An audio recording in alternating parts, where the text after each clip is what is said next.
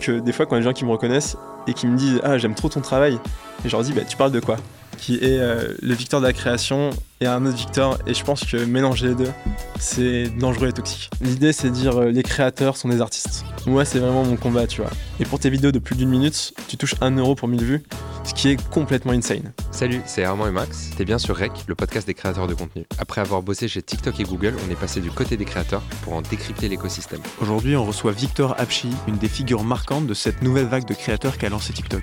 Tu le connais peut-être pour ses vidéos de voyage à vélo, pour un resto trop stylé qu'il t'a fait découvrir à Paris, ou alors pour plus récemment pour ses vidéos de témoignages d'inconnus ultra touchants. Mais Victor, il est aussi ultra impliqué dans cet écosystème de créateurs puisqu'il organise des événements comme les For You Awards, cette cérémonie des Oscars qui vise à récompenser les meilleurs créateurs.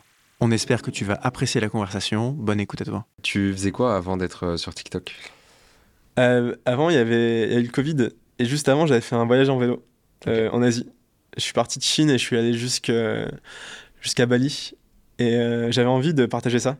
Et en fait, c'est pour ça que j'ai commencé TikTok. Genre, euh, j'aimais trop pas montrer, tu vois. J'avais, j'étais trop bloqué à l'idée de faire du fast cam, et j'étais trop gêné. Et en fait, euh, vu que j'avais ces images et que j'avais cette histoire à partager, je me suis un, un peu forcé, tu vois, à le faire en mode, euh, j'ai pas le choix, tu vois. Si je veux raconter mon histoire, faut que je me montre. Ouais. Et c'est ça qui m'a vraiment lancé sur TikTok.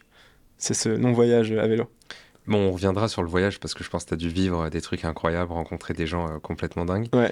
Mais avant euh, TikTok, tu faisais quoi? Ah ouais. avant, Vraiment avant de créer le, du contenu? Euh, bah, j'ai commencé, euh, je suis arrivé à la fac à Paris. J'ai fait fac éco-gestion, dont deux années à, à l'étranger. C'était vraiment cool. Et après, j'ai commencé à, la photographie. En fait, j'étais photographe de base. J'étais notamment parti euh, Burning Man euh, aux États-Unis. J'ai fait une longue série là-dessus. Après, je suis passé un peu à la réal. En fait, c'est le moment où tu avais de la vidéo sur les réflexes. Et je me suis dit, ouais, il y a trop un truc euh, incroyable à faire. J'ai commencé à faire des petits courts-métrages que je partageais sur YouTube, etc. Et après, j'ai eu un petit passage à vide où je savais trop pas quoi faire de ma vie. Et là, je suis parti à vélo et, et voilà. Donc à la fin de tes études à ce moment-là ou? Le vélo? Euh, Ouais. Non, à la fin de mes études, j'ai commencé, j'ai fait le Burning Man Ok. et j'ai commencé à vivre en tant que photographe. Ok, d'accord. Ouais. T'arrivais à en vivre? T'avais des, des contrats. euh, Ouais, j'en vivotais quoi. Ouais. J'étais un peu, tu vois, je payais pas cher mon loyer, je me prenais pas trop la tête et ouais.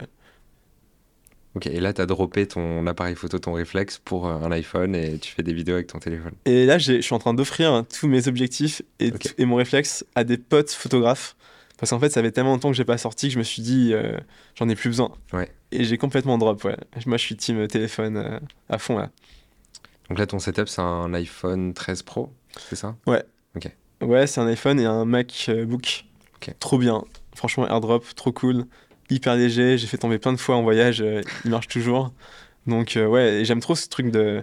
Putain, c'est simple. Ça prend rien. T'es es discret. Mm. T'as tellement de spontanéité et- Ouais. et d'efficacité. C'est trop cool. Et tu- du coup, tu montes quand même sur Mac ou tu fais tout sur ton tel? Non, je monte à fond sur Mac. Ok. Ça, pour le coup, tu vois, un vrai écran avec un vrai Ouais. montage. Euh, tu vois, notamment mes vidéos témoignages. Franchement, si je devais monter sur téléphone, je viendrais fou. Hmm. J'essaie vraiment, tu vois, de faire des trucs euh, à seconde près, avec, tu vois, le bon timing et tout. euh. Donc c'est marrant parce que mon contenu est assez brut, je pense, visuellement. Mais en- tu vois, quand, quand il s'agit du montage, c'est vraiment ce que j'ai appris avec la réalisation euh, vidéo-cinéma, tu vois, Ouais. que j'adapte et que je mets. Donc vraiment, tu vois, le rythme, le storytelling et tout, enfin, j'essaie de faire des trucs euh, assez carrés quand même. Et du coup, tu as, commencé sur euh, TikTok avec un voyage que tu as partagé. Ouais. Euh, ta ligne d'édito, elle a quand même pas mal évolué.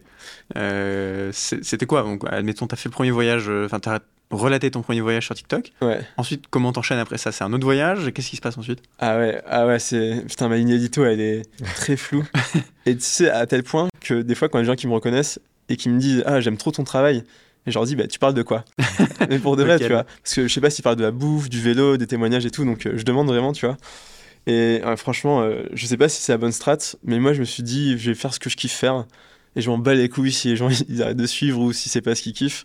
Donc, ouais, j'ai commencé par les voyages à vélo. Après, je me suis mis à faire de la street food à Paris. Et donc j'ai monté le guide ultime avec Nora, ma, ma cofondatrice, et, euh, parce que j'avais envie de parler de bouffe et parce que j'étais bloqué en France aussi. Et là récemment, euh, j'en avais marre de parler de bouffe. Du coup, j'ai commencé à faire des, des portraits de gens dans la rue. Ok. Et on est en. T'as commencé quand, Guide Ultime? Le guide ultime, j'ai commencé après une grosse vidéo sur manger et cassez-vous, le Ouais. burger pas cher, et ça c'était en juin 2020. Ok, ouais, donc tu dis coincé à Paris, c'était plein Covid. Ouais. euh, En fait, non, j'ai commencé juin 2020 à des vidéos sur la bouffe. Et c'est en décembre qu'on a lancé le guide ultime. D'accord, ok. Donc ça aura deux ans en décembre euh, 2022. Donc c'est parce que tu as fait des vidéos sur TikTok qui marchaient bien à propos de bouffe, tu t'es dit, euh, tiens, il y a une opporte, boum, euh, je pars sur le guide ultime, c'est ça? Ouais, en fait, on avait, avec Nora, écrit un bouquin, D'accord. un guide de Paris qui s'appelait le guide ultime de base. Oui, ok. D'ailleurs, à base, on trouvait ça hyper arrogant.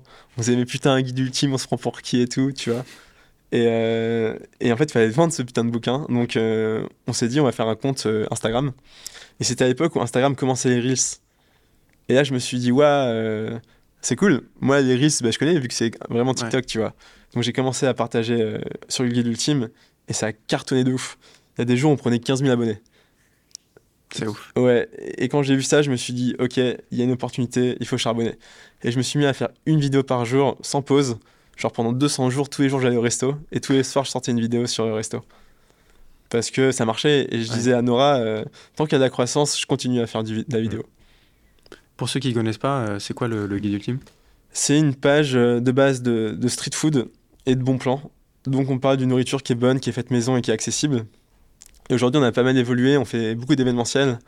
Euh, on a fait là l'Ultime Food Fest, donc un festival de street food avec plein d'activités. Et on fait un bon concept là pour Noël, c'est un marché de Noël. En fait on trouve qu'aujourd'hui les marchés de Noël à Paris sont vraiment éclatés, tu vois. Donc c'est un marché de Noël made in France avec des cadeaux à 5 euros. Trop cool. Ouais. L'idée, c'est que chaque artisan, il propose un cadeau stylé à 5 euros. Bien sûr, d'autres choses. Mais si t'as pas d'argent et que tu veux un truc cool, made in France et, et sympa, bah, tu viens et tu trouves euh, de quoi faire. Et c'est gratuit. Ça va être où? Je sais pas encore. Ok, On verra. trop cool. Euh, le guide ultime, aujourd'hui, c'est un- c'est c'est une institution. Moi, ça me fait rire parce que parfois dans le métro, je vois des gens qui sont en train de regarder les vidéos et je trouve ça dingue. C'est grâce à vous aussi. Écoute, on, on pourra peut-être en parler, mais euh, juste pour que les auditeurs comprennent un petit peu, ça représente quoi comme taille d'audience euh, Alors, le guide ultime, c'est. on est principalement sur Instagram, on est presque à 600 000 abonnés. Ouais. Euh, Facebook, on est, on est à combien sur Facebook? 160 000 abonnés à peu près. Incroyable. YouTube, YouTube, on est à 60 000 abonnés, si je dis pas de C'est bêtises. énorme, Je dis on parce que Ouais, on- on est une équipe. on- hein. ouais, on, On a travaillé ensemble. ensemble pour euh, grossir sur les autres plateformes. Et surtout, ce qui- en fait, ce qui est intéressant au-delà du nombre d'abonnés, c'est effectivement des, des vidéos virales. Je pense que j'ai compris euh, ce qui peut marcher et ce qui est vraiment un sujet qui va fonctionner. Et souvent, quand ça marche sur une plateforme, ça marche sur les autres. Ouais. Donc c'est ça aussi qui, euh, à mon avis, est la force, c'est faire une vidéo qui va faire plusieurs millions. Et du coup, après le restaurant qui se fait dévaliser et qui s'envoie des messages Ouais. d'amour euh, en mode euh, merci. euh. Il y a deux choses euh, dont il faut qu'on parle absolument. Déjà, tu nous as parlé des restaurants, des success stories qui ont cartonné suite à tes vidéos. Je pense qu'on pourra en revenir et tu vas nous partager quelques histoires. Ouais. Mais est-ce que tu peux nous parler de la recette secrète d'une vidéo qui marche? Quels sont les codes que tu as identifiés Ah, c'est hyper intéressant. Un bon storytelling. Un truc où c'est pas euh, un endroit pas connu. Les gens ils adorent ce côté découverte et je crois qu'ils aiment après dire à leurs potes ouais je connais un petit resto machin tu vois un truc qu'ils peuvent ressortir. Euh, un truc un peu unique mais qui est pas complètement barré bizarre tu vois. Je, pense euh, et les gens ils aiment bien les, les petits trucs les petits artisans les gens un peu mignons. En fait ils aiment énormément connecter avec l'humain. Pousser l'humain, c'est la meilleure manière de faire marcher une vidéo sur, sur son resto. Et je pense là notamment à la, petite japonaise qui cuisinait des bento. Ouais, 4 mètres carrés. Ouais, ça c'est intéressant parce que le lieu est hyper atypique. Donc c'est un resto de 4 mètres carrés. Euh, dedans, elle fait des bento, mais que le mercredi midi. Donc, storytelling, il y a une histoire pourquoi elle fait ça que le mercredi midi. En fait, c'est parce qu'elle est prof de maternelle et qu'elle fait ça pour son kiff. Donc, trop mignon, tu t'attaches à la personne. Et tu vois une vidéo cool et la bouffe a l'air bonne. Donc, tu te dis euh, banco quoi. Et du coup, tu as des restos qui te partagent un peu l'impact qu'une vidéo a eu. euh, Ouais, on se partage euh, des screens. Et franchement, on a reçu plein de messages. Tu veux que je t'en lise? Si tu en as à portée de main, ce serait incroyable. Vous avez dit oui. Attends, je vais me connecter en 4G.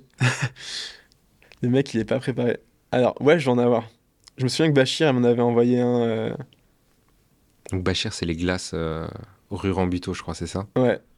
Oh, ça fait un peu flex de lire des compliments. euh, non Ça, ça doit être hyper gratifiant même pour toi de dire euh, ouais. avec quelque part juste une vidéo de 30-60 secondes, Mm. t'as eu un impact de ouf dans la vraie vie d'un business, d'un resto quoi. Bah, ils ont dit le seul retour qu'on nous demandait des, des feedbacks. Le seul retour que nous pouvons vous faire, c'est vous êtes des génies. Un énorme merci pour votre aide cet été. Vos fans sont superbes et on a la joie de vivre. Nous étions ravis de les rencontrer. Espérons en avoir beaucoup. On remet ça quand vous voulez, etc. Ça fait plaisir.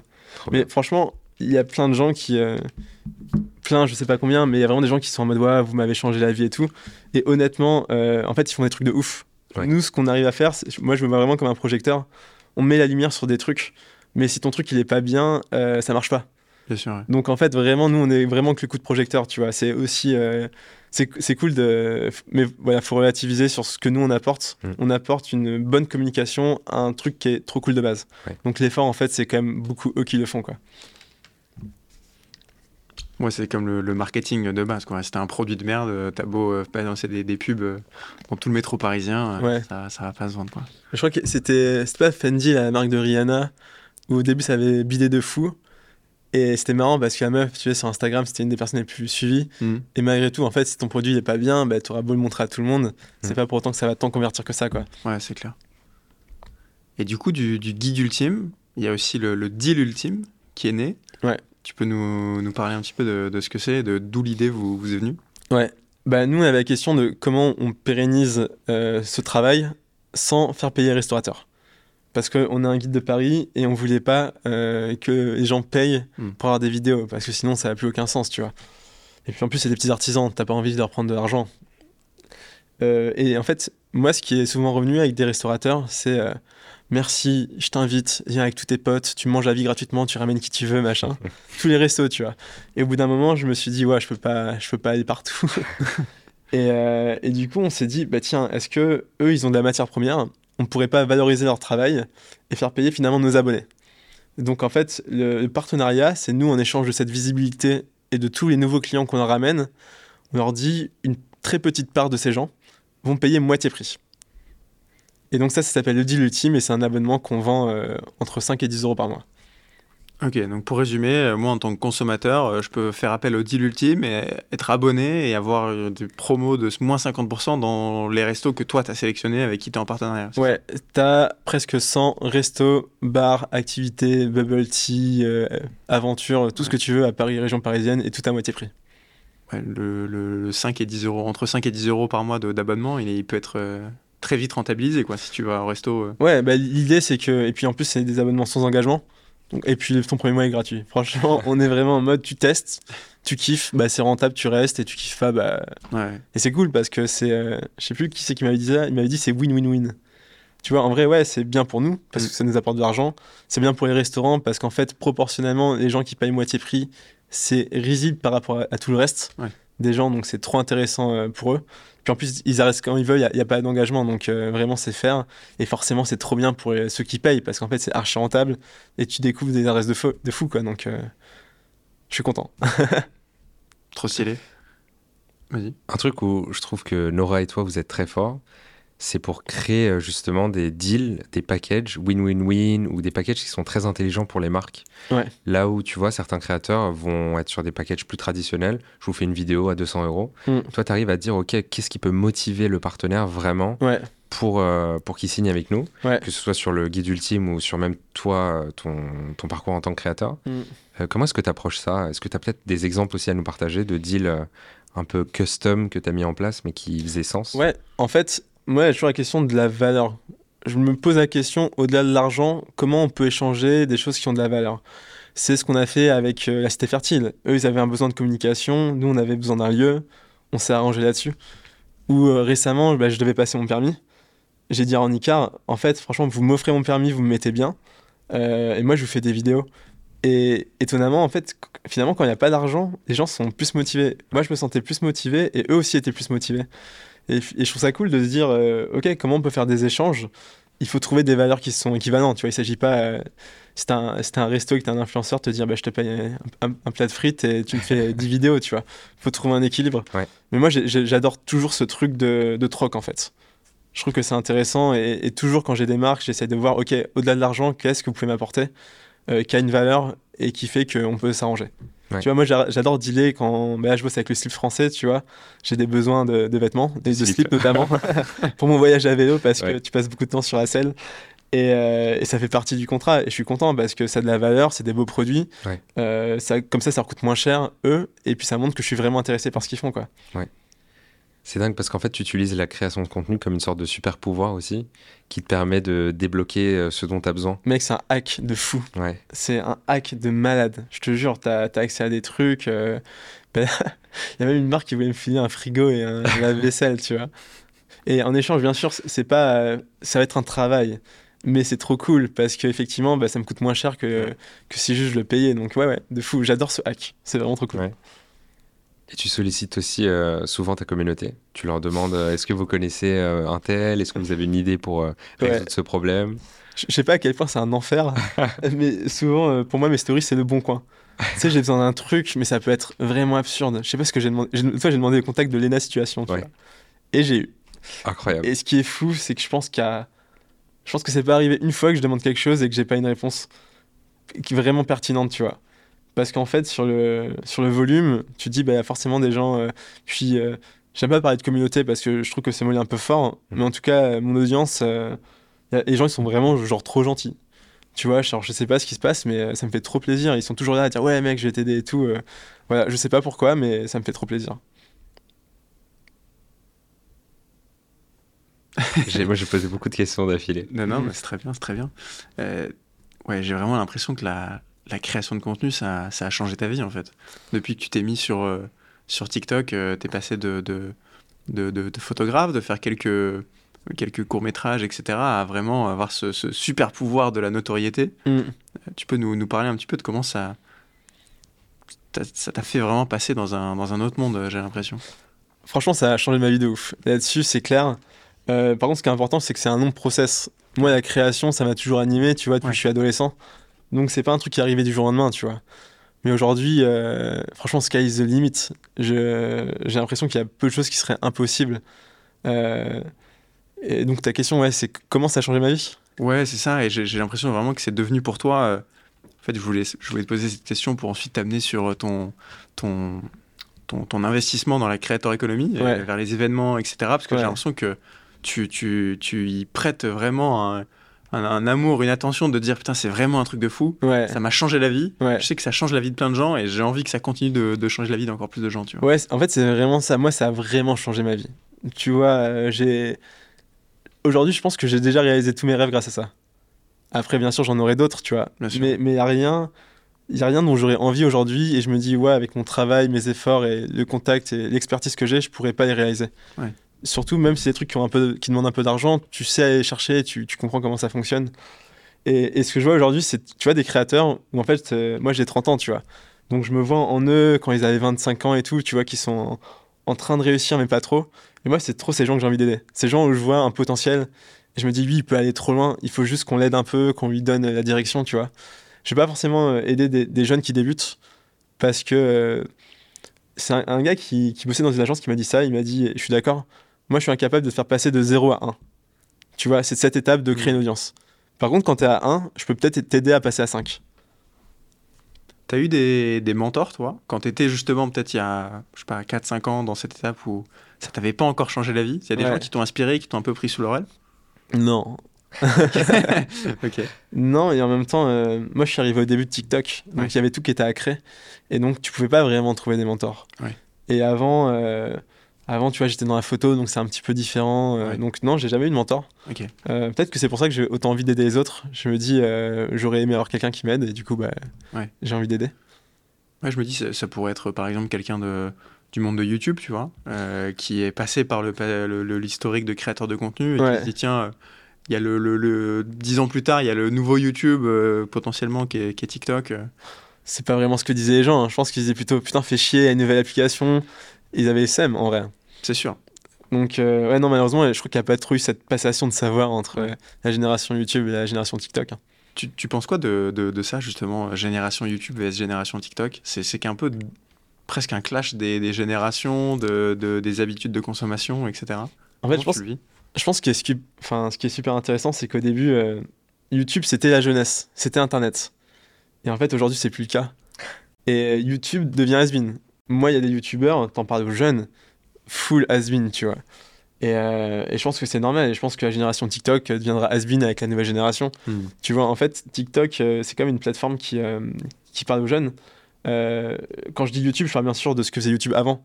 Tu vois, maintenant, ils se sont adaptés et ils Mm. font bah, le contenu Shorts, euh, qui s'appelle Shorts d'ailleurs. Donc, ouais, c'est normal. Les choses évoluent et c'est vrai que peut-être que les gens se disaient, bon, bah, Internet, c'est gravé dans le marbre, c'est ces créateurs qui, qui étaient les plus connus. Et aujourd'hui, en fait, quand tu parles aux jeunes, euh, leurs références sont pas nos références, euh, Mm. Norman, Cyprien et tous les youtubeurs. Quoi. Mm. Tu penses que tu vas devenir un has-been toi aussi euh, bientôt? Alors bientôt, je sais pas, mais pour moi, c'est euh, une réalité. Quand tu es créateur, il y a un moment où tu es à la page, tu as la luminosité, Mm. la lumière, je sais pas comment on dit, mais tu finiras par être dépassé. C'est normal et c'est sain. C'est sain que les générations se, tu vois, changent et se renouvellent. Et je peux faire la- le parallèle avec la musique. Tu vois, les groupes de rock des années 90, ils sont un peu has-been. Alors qu'à l'époque, ils étaient hyper hype. Mm. Même les groupes de pop des années 2000, tu vois. Et c'est normal que les générations euh, laissent toujours place à des autres. Et, euh, et je pense que l'inverse est bizarre. Et tu vois, sauf si tu as envie d'être une Madonna ou d'être un fou qui charbonne toute ta vie pour être au top, tu peux, mais est-ce que c'est. euh, Moi, ça me fait pas rêver, tu vois. J'ai envie juste de kiffer et, et de partir quand mon temps sera fait, quoi. Et du coup, est-ce que ça veut dire que tu te dis aussi, bon bah là j'ai mes peut-être quelques années, on va dire, de, de gloire, de surexposition, Ouais. où euh, je suis dans la lumière justement. Ouais, Il faut que j'en profite à fond et que je fasse, euh, je réalise tous mes rêves, comme tu disais, ouais. parce que potentiellement j'ai conscience que ça peut aussi euh, se terminer peut-être. Mm. euh, je te souhaite pas bientôt, hein, bien sûr, mais dans, dans quelques années. C'est sûr. T'as ça dans un coin de ta tête ou au contraire tu te dis non, il faut que je fasse tout pour justement que je dure le plus Ah non. possible? Moi, j'ai fait le deuil de ma célébrité, entre guillemets, déjà, tu vois. Ok. je trouve que j'en parlais avec euh, Antoine Raka, un, Ouais. bon pote. Je lui disais, mais bon, je suis un peu drama queen. Tu vois, il y a un an, je lui disais, ouais, je pense que je vais arrêter TikTok. euh, C'était cool, j'ai kiffé, mais c'est le moment de partir. Et ouais, là, je pense que je serai jamais autant exposé de ma vie. Peut-être que je me trompe, tu vois, mais en tout cas, pas moi, mais mon contenu. Parce que je pense que j'ai vraiment un truc d'alignement entre ce que j'aime. Tu vois, c'est un peu ce que les Japonais appellent l'ikigai. Ouais. C'est cet équilibre entre ce que tu aimes, ce que tu sais faire et ce dont le monde a besoin. Mm. Et j'ai l'impression là d'être, tu vois, dans, un peu dans un alignement des planètes qui fait que ça cartonne. Mais vu que je suis aussi un peu plus âgé, je prends ça avec vachement de distance et euh, je sais que c'est très éphémère, que c'est pas du tout acquis et que c'est un cadeau, tu vois. C'est une chance infinie. Il faut juste en profiter le temps que ça dure et pas avoir le seum quand c'est fini. Tu peux nous, nous, nous parler euh, justement de. on- a couvert le truc très rapidement des, des événements que tu as commencé à, à organiser pour, euh, pour les créateurs. Ouais. Euh, D'où ça t'est venu, euh, cette, cette envie, cette idée? Parce que euh, le résultat euh, est très cool. Donc, on- je parlais des For Unite, euh, il y a deux jours, il y avait les For You Awards. Ouais. Mais c'est beaucoup de taf de ta part. Ouais. Qu'est-ce qui qui t'a don- donné envie d'y mettre autant d'énergie? Alors, For You Nights, ça a commencé il y a un peu plus d'un an. Euh, c'est court hein, quand tu y penses. Avec Adrien, du coup de l'agence Slick, on était sur le rooftop de mon appart. Et on se disait, putain, on avait invité quelques créateurs. On se disait, putain, il faudrait, faudrait faire un truc pour les créateurs, euh, un événement, tu vois. Donc, euh, on s'est associé avec Nora du coup du Guide Ultime. Et on a créé la première For Night. C'était une soirée, il y avait 80 personnes. C'était des potes, tu vois, créateurs. On s'est dit, c'est trop stylé. Après, on a fait Pachamama, 300 créateurs. Non, il y avait eSpot avant, euh, 300 créateurs. Après Pachamama, on était genre 600-700. Et après La Villette, euh, on était plus de 1000. Et ensuite, je me suis dit, ah ouais, ça serait cool de, de faire euh, les festivals de Cannes des créateurs et For You Awards, euh, là, il y a deux jours.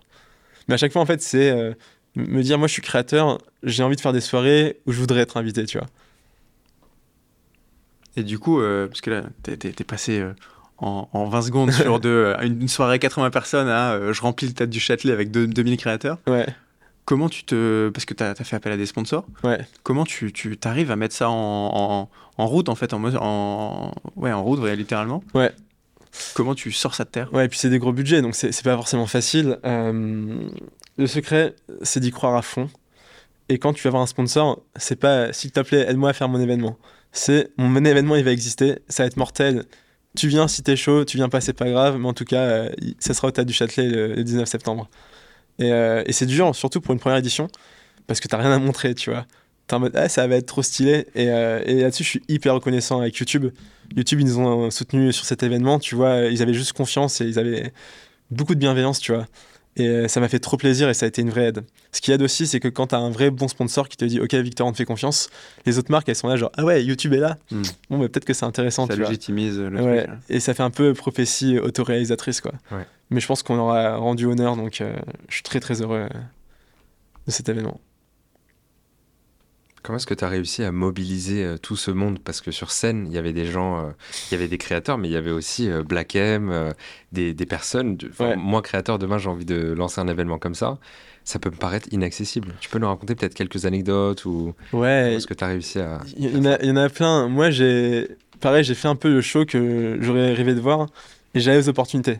Je me disais pas, oh, j'ai envie d'avoir Orelsan sur scène. Parce que ça marche pas comme ça. En fait, j'ai vu euh, pour Black M et Taïk, c'est le même, euh, même mode opératoire. Je scrollais sur euh, TikTok et tu sais, tu vois, machin est abonné à vous en retour. Ouais. Et en fait, les deux, ils étaient abonnés à moi. Du coup, ah. je les ai DM. J'aurais dit, hey, salut, ça dirait de, de, venir chez un petit événement et tout. Et, moi, ce qui m'a étonné, c'est que dans les deux cas, c'était genre, ah ouais, grave. Et attends, je vais te montrer, je vais flex un peu. Putain, je suis désolé, mais, mais, je trouve ça trop cool. J'ai envoyé un message de remerciement. Black M dans tes DM. Bah, à Taïk. T'es mal message. Ah ouais, on peut le lire ou pas? Ouais, bien sûr. Donc la réponse c'est cool frérot, on est ensemble avec un cœur. Propre. Ça, c'est le genre de DM que tu gardes. Euh, ah ouais, vas-y mec. Vas-y. Et Marion Cotillard me suit sur Instagram. Donc ça sort le DM bientôt. J'ai DM, elle m'a jamais répondu. Elle va pas trop sur Insta, c'est pour ça. Ouais, je pense qu'elle est occupée, elle me répondra plus tard. Non, non, mais en fait, euh, c'est un truc que j'ai ressenti sur les événements tu dis au créateur, putain, j'ai envie de faire un truc pour la création, tout le monde est trop chaud. Et, euh, et là, après les For You Awards, plein de créateurs, Roman Dodwick, euh, Donovan, plein de gens trop, trop, trop compétents, tu vois, ils m'écrivent pour me dire Ah, merci mec. Et moi, je suis en mode Mais en fait, c'est vous qu'on doit remercier. Genre, vraiment, vous êtes venu, vous avez donné votre temps et votre énergie et votre talent pour, pour m'aider à faire un événement cool. Donc, mm. non, trop grateful. Et ce qui est trop cool, c'est que tout le monde était chaud. Toutes les personnes à qui j'ai proposé de passer, ils m'ont dit oui. Donc, ouais, ça fait grave plaisir. Tu as cette force de, de, fédérer et je pense de montrer aux gens que le projet est possible et les aider à imaginer à quoi il va ressembler. Je pense que c'est une de tes forces. Et c'est probablement ça qui motive aussi beaucoup les créateurs et les gens avec qui tu travailles. Quoi. Bah, en vrai, moi, les For You Awards, franchement, je l'avais en tête et c'était vraiment, je dirais, à 90% ce que j'avais en tête. Euh, ce truc de l'écran géant, du trophée avec la main et tout, vraiment, c'est j'avais quand même une vision de ce que je voulais, tu vois. Bon, bien sûr, il y avait plein d'erreurs et, plein de bordel, hein, faut, pas, faut pas se mentir. D'ailleurs, je pense qu'on va se faire bien clasher là dans les médias les jours à venir. Mais c'est aussi le jeu des médias, tu vois. Et, euh, mais ouais, je pense que c'est hyper important quand tu montes un projet, ce genre de projet, il faut qu'il y ait un capitaine. Et pour le coup, euh, j'étais pas capitaine dans tout, tu vois, toute la partie budgétaire, euh, où c'est Nora et Adrien qui ont géré comme des oufs. Mais ouais, sur la partie vision et création, créativité, je savais où je voulais aller. Sans vouloir enlever de ta capacité de, justement à fédérer, euh, comme disait Armand, mm. tu arrives aussi dans un, écosystème où en fait il y a zéro événement pour les créateurs. Oui, les TikTokers notamment. Euh, autant tu es, youtubeur, tu es instagrammeur, tu es, déjà dans les, j'ai envie de dire, dans les sphères de, de voilà, tu as des événements, tu es invité à droite à gauche. Quand tu es TikToker en 2020, 2021, n'y a pas grand monde qui, qui, toque à ta porte pour t'inviter à des événements, euh, des événements sympas. C'est même l'inverse, tu te fais maxi mépriser et si tu vas dans des événements YouTube et que tu dis bah, je suis sur TikTok, ouais. tu fais pas très bien recevoir. Oui, c'est clair, au-delà de ça, euh, ce qui fait que ça a fonctionné, c'est qu'il y avait rien, tu vois. Donc je pense que même si c'était un peu éclaté, les gens ils avaient rien donc ils seraient venus quand même, tu vois. Donc oui, effectivement, bah, c'est être au bon endroit au bon moment, c'est sûr que ça, ça joue. Hein. Je pense que ton, ton, ton, taf euh, avec ces événements et avec ton, ton investissement dans la créateur économie, tu, on parlera aussi des créateurs talk, mm. tu as participé je pense que TikTok peut énormément te dire merci aussi parce que tu as participé à la légitimisation de plein de créateurs. Euh, de dire bah, en fait ouais on n'est pas juste des tiktokers euh, mm. pas que des vidéos dans notre chambre euh, à faire des danses etc en fait c'est ouf parce que tu vois ce que tu dis on revit ce que vivait YouTube à une époque ouais. incroyable c'est fou hein. on, peut se dire bah, avec le temps c'est bon les gens ils ont compris que sur internet tu peux t'exprimer tu as plein de choses à dire tu peux être artiste et mm. non on revit ce truc de ah ouais tu fais de la danse quoi t'es TikToker, tu danses, quoi. Ouais, carrément. C'est dingue. Hein. Comme YouTube, ouais, il y a, y, a, y a 10 ans ou 12 ans, on disait. C'est euh, un cycle. Tu, ouais. tu fais des, des, des, des, vidéos de chat sur YouTube, des trucs de gaming, etc. Bah non, en fait, il y, a tellement d'autres choses, quoi. Ouais, c'est clair. TikTok, c'est un monde. Ouais. Un monde à part, ouais. Et je pense que plein de TikTokers aussi en ont bénéficié indirectement de se dire, mais en fait, du coup, euh, euh, les marques te considèrent plus, donc tes revenus vont augmenter, etc. Mm. Donc tu as, as, tiré un peu tout l'écosystème vers le haut avec ce, ce, genre de choses. Quoi. Bah, après, tu vois, et c'est marrant parce que For You Awards, quand ils gagnaient des prix, on sentait que les gens se sentaient trop illégitimes. Hmm. Tu vois, je vois bah, sur le prix, euh, le prix de la communauté, la meuf, elle a quand même ramené 30 000 personnes pour aller voter sur un site internet, tu vois. Donc, elle a quand même une force de frappe. Et quand elle répond, elle est là, genre, ouais, euh, moi là-bas, je fais juste des vidéos dans ma chambre. Euh. et tu dis, en fait, ils sont quand même. ils sont très dévalorisés et ils se rendent pas compte de leur valeur. Hmm. Et, c'est dommage parce que cette valeur, on peut aussi la monétiser et ça peut être une manière d'en vivre. Parce que, ouais, quand tu fais des dizaines de millions de vues par mois, eh ben, t'as quand même une valeur, quoi. C'est clair. tu... Cet événement, un des points qui j'ai trouvé très intéressant, c'est qu'il a aussi apporté beaucoup de légitimité aux créateurs TikTok aux yeux des marques. Tu vois, dans l'audience, il y avait des marques, il y avait des annonceurs qui étaient venus, euh, mais des annonceurs plus traditionnels. Mm. Et ce que je trouve dingue, c'est qu'aujourd'hui, ces gens-là se disent Ah, ok, peut-être qu'il faut que j'aille sur TikTok. Mm. Euh, d'après toi, quels sont les autres impacts de ce genre d'événement euh, mm je pense qu'on peut, bah, on peut valoriser la création. L'idée, c'est de dire euh, les créateurs sont des artistes. Moi, c'est vraiment mon combat, tu vois. Pas tous, forcément, mais j'ai envie de légitimer. Et en fait, franchement, euh, ça peut paraître ambitieux, mais euh, j'ai envie que ce soit plus un sujet pour la jeunesse que le Festival de Cannes. En, vrai, je pense que c'est déjà le cas, parce que personne vraiment qui est jeune parle de Cannes, tu vois. Mais voilà, que ce soit, ah oui, qui est nommé, qui mérite, j'ai trop envie de voir, j'ai trop envie de me battre pour mon créateur. Et ouais, c'est valoriser la création et que les gens viennent récupérer leur prix, parce que c'était pas forcément le cas à la première, et, euh, et qui kiffent, ils disent putain, je suis content, j'ai voilà, une reconnaissance du, du, milieu, quoi. Ouais. C'est l'objectif. Et ouais, donner de la force à tous ces créateurs de talent qui, parfois, je trouve, manquent de confiance en eux. Ouais. Mais tu peux comprendre parce qu'ils se font descendre par tout le monde, quoi. Donc, euh, par les marques, par les agences, par les, les, abonnés, par les gens dans la rue. Donc, euh. c'est pas un métier facile, créateur. Bah ouais, surtout TikToker. Les gens, euh, aujourd'hui, c'est encore péjoratif de dire je suis TikToker, quoi. Ouais.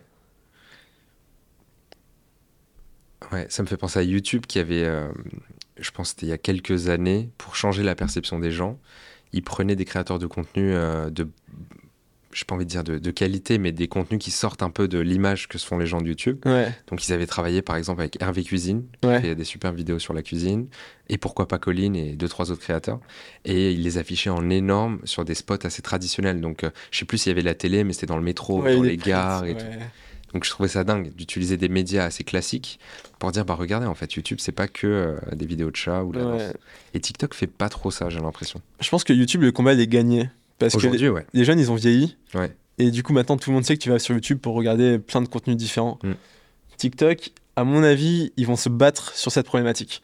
Moi, à l'époque où j'étais pas en contact avec eux, ils me disaient tout le temps nous, notre combat, c'est TikTok, c'est pas que de la danse.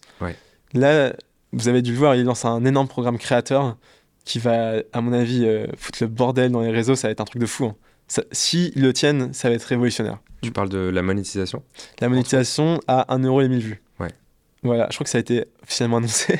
J'espère. tu parles de TikTok ouais. TikTok Amplify, je crois. Euh. En tout cas, dans le feed, il te propose, enfin, il propose à certains créateurs de postuler pour le rejoindre. C'est ça. Je sais pas si ça a été annoncé officiellement. On verra. J'avais un NDA. N'hésitez pas à pas le dire si c'était. Oui. Bon, de toute façon, on verra en fonction de la date de sortie aussi de l'épisode. Mais, je pense que c'est bon parce qu'il y a plein de créateurs qui sont dessus. Donc, en gros, ce programme, c'est un programme pour les créateurs. Euh, tu peux rejoindre à partir d'un certain nombre d'abonnés. Et pour tes vidéos de plus d'une minute, tu touches 1 euro pour 1000 vues, ce qui est complètement insane. Ouais. Euh, par rapport à l'ancien programme créateur et par rapport à la moyenne de ce que tu gagnes sur les plateformes, c'est monstrueux. Tu vois, ça va permettre à tous les créateurs euh, qui sont relativement visibles de pouvoir compter que sur ça pour vivre. Et donc en fait, ça change complètement le modèle. Tu plus dépendant des marques, tu peux faire ce que tu veux. Tu peux réinvestir aussi cet argent qui est plus légitime aussi. Mm. Ça, s'ils le tiennent, je sais pas comment financièrement ils vont faire. Mais s'ils le tiennent, c'est une révolution. Tu penses qu'ils ont lancé ça pour euh, envoyer un message aux créateurs et leur dire euh, c'est bien, vous avez grossi sur TikTok, mais partez pas, restez ici parce qu'on peut payer Moi, je pense qu'ils ont regardé le passé, ils ont vu comment YouTube a tué Vine en disant aux créateurs c'est ici, vous avez gagné de l'argent. Et ils se disent waouh, à mon avis, YouTube va, contre-attaquer fort aussi, tu vois. Bah, ils l'ont annoncé euh, hier. Ouais, et je sais pas si t'as vu, il y a eu un événement hier, alors aujourd'hui on est le 21 septembre. Ok, non Et hier, euh, hier après, il y a un gros événement YouTube. Ouais. Je viens de faire une vidéo TikTok dessus, juste pour ça, je suis C'était en France Non, c'était aux US. Ok. ils ont annoncé que début 2023, euh, la monétisation des shorts, euh, le même programme que pour le YouTube classique, s'ouvrait aux shorts. Ouais. et qu'en gros, ils vont, donc, ils vont mettre des pubs entre les shorts, comme sur TikTok, et, et faire un partage de revenus yes. avec tous les créateurs sur YouTube Shorts. Donc ça, plus quelques autres annonces en complément, mais c'était surtout ça le gros du truc. Ouais. Et ben en gros, c'est comme ce qu'est en train de faire TikTok, quoi. Parce que voilà, la bataille pour les, les, créateurs, pour les créateurs courts, elle, est plus que jamais relancée. Moi, ça me fait plaisir parce qu'en fait, aujourd'hui, on valorise les créateurs. Mm. Et ce qui a de la valeur, c'est les créateurs. Et maintenant, les plateformes se battent pour dire aux créateurs ah, restez chez moi, venez chez moi, vous allez toucher de l'argent. Et ça fait tellement plaisir. De ouf. Et surtout que donc, ça, ça, ça, rebat un peu les cartes entre créateurs et plateforme. Ouais. On en parlait hier avec Théo. Ça rebat aussi les cartes avec les marques. Parce que si tu es créateur et que tu sais que tu vas toucher, euh, j'en sais rien, 1000 ou 2000 balles avec une vidéo, bon, bah, tu as peut-être moins besoin de faire appel à euh, Coquillette ou j'en sais rien pour te sponsoriser. Enfin, c'est pas... Coquillettes sont incroyables, c'est sont incroyables, bien sûr. Euh, n'importe quelle marque pour, pour sponsoriser tes vidéos. Tu vois. Potentiellement, tu peux augmenter tes prix et tu vois, le, le, rapport, il est aussi. Euh, ça, ça, tire tout le monde vers le haut, en tout cas. Moi, moi je te parle en tant que créateur. Si le, les programmes de monétisation restent et sont stables, je crois que je fais plus d'OP. Genre j'en fais une, mais vraiment de temps en temps, avec euh, des marques que je kiffe de ouf, quand le projet il est trop intéressant. mais sinon, je, me, prends, je me prends pas la tête. Hmm. C'est fini. Et ça, c'est ouf. Là, souvent, et c'est le cas de beaucoup de créateurs, franchement, j'ai l'impression euh, de vendre mon temps et l'attention qui m'est accordé à des marques. Parce que c'est le seul modèle qui existe aujourd'hui. Sauf pour Guide Ultime, parce qu'on a vraiment réfléchi à un, vrai truc, tu vois, parce qu'on est une vraie boîte et on peut pas faire des dingueries comme euh, moi tout seul. Mais ouais, franchement, tu parles à la plupart des créateurs, ils le font pour l'argent bien sûr, c'est normal, on a besoin de vivre, tu vois. Bien sûr. Mais demain, euh, s'il y a une alternative, putain, en termes de liberté de création, de contenu, euh, c'est trop cool. Et moi, je vois plein de créateurs, là, j'espère que ça va, ils vont se débloquer ce fond très vite, parce qu'en fait, tu tires un salaire et, c'est merveilleux. Franchement, c'est fou. TikToker devient un métier, quoi. Ouais. Plus besoin de. TikToker devient un métier en soi. Tu vois, rien qu'avec TikTok. Ouais. Et bah, j'ai hâte de voir ce que va faire Short, et peut-être Instagram aussi. Hein. Ouais. Bah, ouais, je, serais étonné qu'ils répondent pas avec un truc euh, similaire. Il va encore faire une annonce euh, Adam Mosserier. ouais, un de ses acteurs. Au fait, euh, d'ailleurs, on va changer. je sais pas si c'est le bon moment, mais j'aimerais bien qu'on parle un peu de tes rêves. Tu as dit j'ai réalisé tous mes rêves. Ouais. Tu peux nous parler peut-être d'un de tes rêves le plus ambitieux, celui qui t'a le plus marqué, et comment est-ce que tu l'as réalisé grâce à la création de contenu? Mmh, bah Moi, j'avais envie de faire un tour du monde. Et euh, bah ça, j'ai réalisé grâce à la photographie. Tu vois, je faisais des photos, j'ai gagné de l'argent, je suis parti voyager. Après, euh, je pense que j'ai des rêves plutôt court-termistes. J'ai vraiment pas de vision long terme, tu vois. Je, je sais pas du tout ce que je serai dans deux ans, tu vois. Et, euh, et du coup, bah, à chaque fois que j'ai des rêves, je me motive et j'ai fait. Là, mon dernier rêve, c'était For You Awards, tu vois. Ouais. Donc, j'ai fait. Là, j'ai envie de faire Paris-Dakar à vélo. Donc, je pars la semaine prochaine. Comment tu t'es préparé? Parce que c'est un, bah, très peu, hein. vraiment. Euh. Mais là, je suis un peu mieux préparé. Je vais à Decathlon à Lille. Euh, ça se trouve, on pourra peut-être se capter. Euh, ils me filent un bon vélo parce que le désert, c'est un peu chiant. Et ils m'ont filé une bonne, un bon sac de couchage aussi. Et une bonne tente. Donc, big up. Bah, pareil, tu vois, Decathlon, super matos. Je préfère grave qu'ils me donnent ça plutôt qu'ils me donnent un peu d'argent. Et donc, ouais, je suis très peu préparé et ça m'amuse parce que voilà, je limite les risques et j'accepte la part d'inconnu là-dedans. Et tu fais quoi? Tu vas à la boussole? Ou tu as un itinéraire? Tu l'as préparé un peu ton itinéraire? Non, globalement, je roule vraiment vers le sud. Ok, sud, direction. ouais, direction Dakar. ok. J'ai deux, trois points où je sais que j'ai envie de m'arrêter chez ma grand-mère, à Lyon chez des potes, euh, au nord du Maroc et tout. Mais sinon, c'est un peu en fonction des gens qui veulent me loger, ou comment je me sens, si elle a la montagne ou pas. Ouais, mais je suis assez. Euh, je pense que j'ai une très bonne capacité à accepter l'imprévu. Ouais. Ouais, et l'inconnu aussi. Parce que le voyage, ça t'apprend ça. Ça t'apprend euh, à ne pas savoir où tu vas vivre, où tu vas dormir, ce qui va t'arriver, qui tu vas rencontrer. Donc en fait, tu, tu vis avec cette incertitude quotidienne. Et cet inconfort qui est très différent de ce que tu as l'habitude de vivre euh, dans nos sociétés. Ouais. Tu vois, où euh, tout est très régulé. Tu connais le métro, tu sais où tu vas, tu sais où tu manges, tu sais où tu dors. Voilà. Et bah, raconte-nous une anecdote, peut-être au Maroc ou quelque mm. chose ah ouais. Alors, ce qui est ouf, bon, il y en a un milliard. Euh, au Maroc, anecdote, une meuf qui voit mon TikTok, qui en parle à son oncle, qui a un 5 étoiles resort de ouf dans le désert, qui m'envoie un message. J'étais pas loin, je roule, je traverse le désert à vélo, trop chiant. J'arrive, euh, tombé de la nuit, j'avais pas de lumière, galère de ouf, et j'arrive au dernier moment, et c'est un truc de malade dans le désert. Euh, c'était fou. Donc elle t'a invité pour que tu passes quelques jours là-bas, quoi. Ouais, ouais, ouais, que je dorme et tout dans un truc de luxe, de malade. Ça, c'était marrant, et sinon, Qu'est-ce que je peux raconter d'autre comme anecdote? Franchement, il faudrait voir mes TikTok. Hein. Mais trop de trucs, trop de gens, trop de rencontres. Euh. Tu t'es déjà retrouvé un moment où peut-être tu étais en danger ou dans une situation très compliquée? J'ai eu un danger, je pense, pour ma vie qui était réel. Euh, c'était quand j'étais au Mexique. je roulais et il y a un chien sauvage qui m'a couru dessus. et c'est vraiment un chien. je voyais dans son regard, c'est un loup, tu vois. Genre, il est croc et tout et il a envie de te tuer ça m'a glacé le sang. Et il s'est passé un truc un peu bizarre, hein, c'est que j'ai été vraiment en mode automatique. Tu sais, j'ai senti ma vie est en danger, j'avais pas d'émotion. J'ai reculé, j'ai tracé à vélo, et j'ai eu une chance, c'est qu'une voiture est passée, et du coup, elle a, effrayé le chien qui est, parti. Et du coup, ouais, le, plus gros danger que j'ai découvert en rencontrant des voyageurs à vélo, c'est toujours la même chose, c'est des chiens sauvages. Voilà, c'est le vrai danger. Finalement, les voitures, elles te font attention, euh, le reste, ça va, mais les chiens sauvages, c'est plus imprévisible le plus qui en veut à ta vie, tu vois. Ouais. Voilà, donc là, je vais prendre des, trucs anti-chiens sauvages. Ah ouais? J'ai appris de mes erreurs. Ouais. Ah. Une espèce de gaz lacrymo euh, pour les chiens Je crois qu'il y a un truc qui fait du bruit. Ok. Et t'as un autre truc, effectivement, qui, euh, si s'approche, tu leur fous ça. Euh. Ouais. Bon à savoir, je, je, je, me serais jamais dit que c'est ça le gros danger, tu vois. Les ouais, ouais, non, c'est vraiment ça. Tu te trimbales avec un petit steak, et dès qu'ils arrivent, tu prends le steak, tu le balances. un truc horrible qui pue au bout de trois jours. Ouais, non, non, bah, c'est la seule fois dans tous mes voyages à vélo où je me suis vraiment senti en danger. Hyper intéressant. Moi, j'aimerais bien parler aussi de ton, ta récente euh, série de vidéos.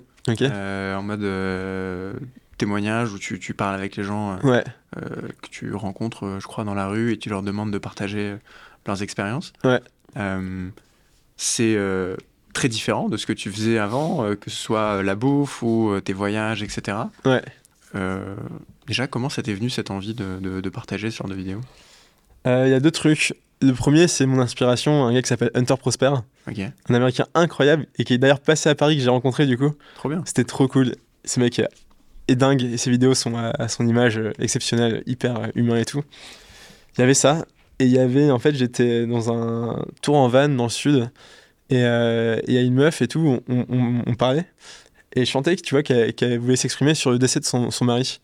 Et juste avant, j'avais dit que j'étais TikToker, je faisais des vidéos et tout. Et en fait, j'ai senti qu'au-delà de moi, elle voulait vraiment partager son expérience. Et en fait, je lui ai demandé, j'étais un, peu honteux, genre, est-ce que peut-être tu veux que je te filme? Elle m'a dit genre oui, mais tu vois, un oui de... Hmm. Et en fait, j'attendais que tu me demandes et j'ai envie que des gens euh, entendent mon histoire et tout. Et c'est une vidéo que j'ai trouvée trop touchante. Et, et en fait, j'ai appris que j'adorais ça en le faisant, tu vois, en, même temps. Donc j'ai filmé, euh, je me souviens quand j'ai publié, j'étais en mode, qu'est-ce que ça va donner? Peut-être que les gens vont dire... Euh, tu vois, ça va pas du tout leur toucher, ils vont trouver ça juste trop bizarre et, et pas du tout, euh, comment dire? Raccord. Pas du tout euh, pertinent, ouais, tu vois, comme, comme contenu.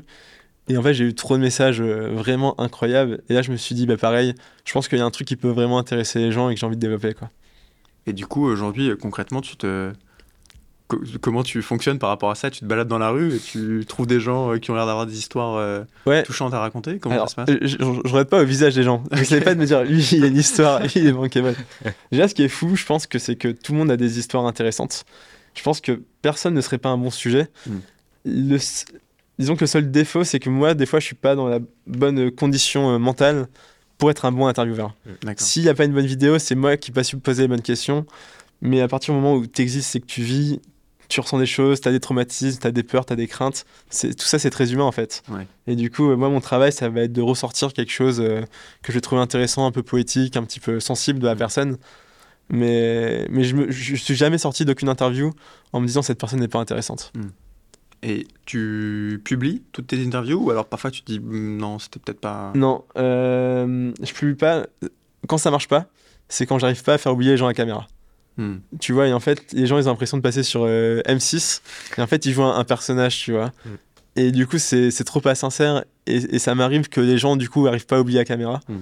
En général, je montre pas ce que je fais sur Instagram, notamment quand c'est des jeunes, parce que ça crée un truc de ah ouais, euh, je vais être vu, ou ah ouais, euh, t'es connu, tu vois. Donc, c'est une relation pro, tu vois.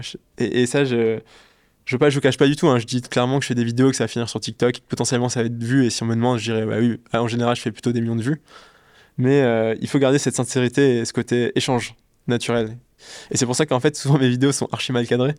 Moi qui adore la photographie de base, tu vois, c'est qu'en fait, j'attache tellement d'importance à l'échange que finalement, l'image, elle passe en second plan. Et je sais que, tu vois, si je remonte la caméra comme ça, en fait, tu, perds la connexion. Hmm. Donc, je suis prêt à sacrifier. Et des fois, je découvre, tu sais, quand je regarde mes rushs, Il y en a eu notamment sur le, euh, le, le, gars qui est fermier. L'agriculteur, pardon. Mm où j'ai tellement pas bien cadré. Il y a des moments où on voit son cou, tu vois. et, quand j'ai vu le rush, j'étais en mode, mais putain. Et t'as publié quand même. Ouais, parce que ça aurait été trop belle. Et finalement, c'est ça qui compte. Et personne m'a dit, euh, par contre, Victor, euh, ton cadre, c'est vraiment de la merde. Hein. Hmm. Tu vois, en fait, tu passes, tu passes outre ça, tu t'intéresses à l'histoire. Ça rend presque le truc encore plus authentique où, en tant que spectateur, t'as l'impression d'être assis c'est entre Victor et la personne qui raconte son histoire et de d'écouter presque. Ah, c'est intéressant. Ok, c'est un, code narratif en plus. D'accord. Je sais plus si c'est l'histoire du fermier, je me souviens plus de son prénom, mais tu peux nous raconter peut-être l'histoire de la cagnotte? Ouais, c'est le fermier.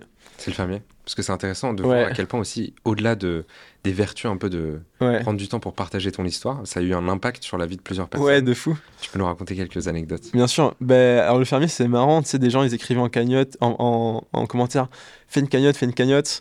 On peut peut-être juste rappeler pourquoi. Ouais. Parce qu'il parlait de... Il avait un projet, tu, peux nous raconter peut-être. Il rêvait de voyager en van euh, à travers la France, et il n'avait jamais pu parce qu'il a passé sa vie à travailler. Et, euh, et, les gens ils demandaient ça en, en, commentaire, fais une cagnotte, je recevais des DM et des mails et tout. Et moi, j'étais en mode, euh, je sais pas, je me sens pas légitime, c'est bizarre. Et lui, il m'a pas demandé, tu vois. Et, j'ai pas envie que les gens aient l'impression que, voilà, j'émène un, un, combat qui est pas forcément le leur. Donc moi, j'étais en mode bof. Mais Justin, son fils, du coup, me disait pareil, je recevais, qui recevait des messages parce qu'il avait partagé la vidéo. Je lui ai dit, bah écoute, toi, si tu veux t'occuper de la cagnotte, euh, fais-le. T'es beaucoup plus légitime que moi. Et moi, par contre, je la partage. Mhm. Donc, ce qu'il faut savoir, c'est que j'ai fait assez tard, donc après 90% euh, des vues. Mais que malgré tout, elle a eu, je crois, 6 ou 7 000 euros, quoi et que les gens ont donné, je crois qu'il y a eu 70 personnes qui ont, même plus, une centaine peut-être, il faudrait, faudrait aller voir. Mais ouais, des gens qui, euh, des inconnus qui ont dit, ok, je vais, je vais partager, je vais, je vais aider cette personne à voyager. Et ça, je trouvais ça complètement dingue. Ah, c'est incroyable. Ouais. De dire que bah, potentiellement, il a réalisé euh, son rêve ouais. qu'il ne pouvait pas faire. Ouais. Au-delà de l'impact de la visibilité, c'est réel, tu vois, c'est mm. ce truc. Euh, il a dû péter un câble parce que lui, il savait pas trop qui j'étais, tu vois. Je, débarque. Euh, je connaissais son fils. C'est comme ça que j'ai rencontré. Et euh, il fait cette vidéo et je pense qu'il doit pas comprendre vraiment, tu vois, genre les réseaux, c'est quoi, comment ça se passe. Euh, c'est marrant. Hein. Ouais. c'est bien parce que tu vois qu'il y a des, des, choses réelles, tu vois. C'est une toute petite échelle, mais des gens comme les Z-Event, tu vois, le font un mm. truc gigantesque. Et c'est vrai que le problème des réseaux, c'est des fois, ouais, t'es trop, es trop dans les chiffres et tu vois plus le, réel derrière, quoi. Mm. J'avais une question en tête, mais elle vient de me, vient de me filer tellement j'étais plongé dans cette, dans cette histoire. T'en as d'autres, des, histoires peut-être? Euh, partager Plein de messages. Euh, les gens qui partagent, quand je les mentionne, ils me disent Ouais, c'est incroyable euh, la quantité d'amour. Mm. Ah, si, ah, j'en ai une récente. T'en as un, c'est un jeune qui, est, qui a atteint d'un cancer, euh, qui a 12 ans. Il s'appelle mm. Hugo. Et, ouais. Et il disait, moi j'adore les mangas. Je me demandais, est-ce que tu as un rêve? Il dit, il dit, ouais, d'avoir plein de mangas il a reçu des centaines et des centaines de mangas. je peux vous montrer une photo. Ouais. Et il y a sa maman qui m'a envoyé une photo d'un gars qui est venu avec une. Euh, attends, faut que je te la retrouve. Avec une montagne de mangas et qui l'a refilé. Je crois que c'est sur Instagram. Euh, Elle est super touchante, euh, l'histoire d'Hugo. Ouais, ouais. C'est terrible de voir. C'est ma vidéo préférée. Regarde-moi ça. Je sais pas si tu vas ah montrer à la caméra. Ouais, c'est ouf. Tu nous enverras la photo hein, dans, le, truc. Donc là, bah, pour les auditeurs, il y a deux personnes, dont Hugo et euh, visiblement quelqu'un qui a vu une de tes vidéos, qui lui ramène, euh, je crois que c'est à l'extérieur dans un bar ou dans un resto. Une pile de mangas. Une pile d'une vingtaine de mangas neufs. Euh. Ouais, de son manga préféré du coup. Je crois que c'est Demon Slayer. Ah, pas mal ce manga. Toi, t'adores les mangas d'ailleurs T'as quelque chose avec la culture japonaise, si je dis pas de bêtises Ouais, je suis. J'étais très fan quand j'étais adolescent de toute la pop culture japonaise. Et, je me souviens, c'est marrant, bah, ça c'est un de mes rêves. Quand j'étais ado, euh, je rêvais d'aller au Japon. Et je me souviens que dans ma tête, je me disais, ouais, mais non, c'est impossible, tu vois. Et, là, je me rends compte que bah, j'y suis allé deux fois. et je vais sûrement y retourner. Et euh, ouais, j'adore. Euh, enfin, je sais pas, ils ont un rapport avec l'art, la création. tu vois, les mangas, il y a un truc très sincère. Mhm. Et plein de. Comment dire Les gens, ils ont plein de faillures, tu vois, de, de problématiques. Alors que comparé à ça, la BD franco-belge traditionnelle, tu vois, Tintin, Lucky Luke, t'as pas vraiment des, euh, des, personnalités qui sont développées, hmm. des caractéristiques, euh, tu vois, émotionnelles ou personnelles. Et du coup, moi, les mangas, j'étais trop, euh, je trouve ça trop relatable, tu vois. Tous ces gens et tout qui étaient très humains, en fait. Hmm. Ouais. On dirait parfois des livres de développement personnel, les mangas presque. Il y a, y a, vraiment de ça, maintenant que tu fais la, comparaison, il y, a un peu de ça.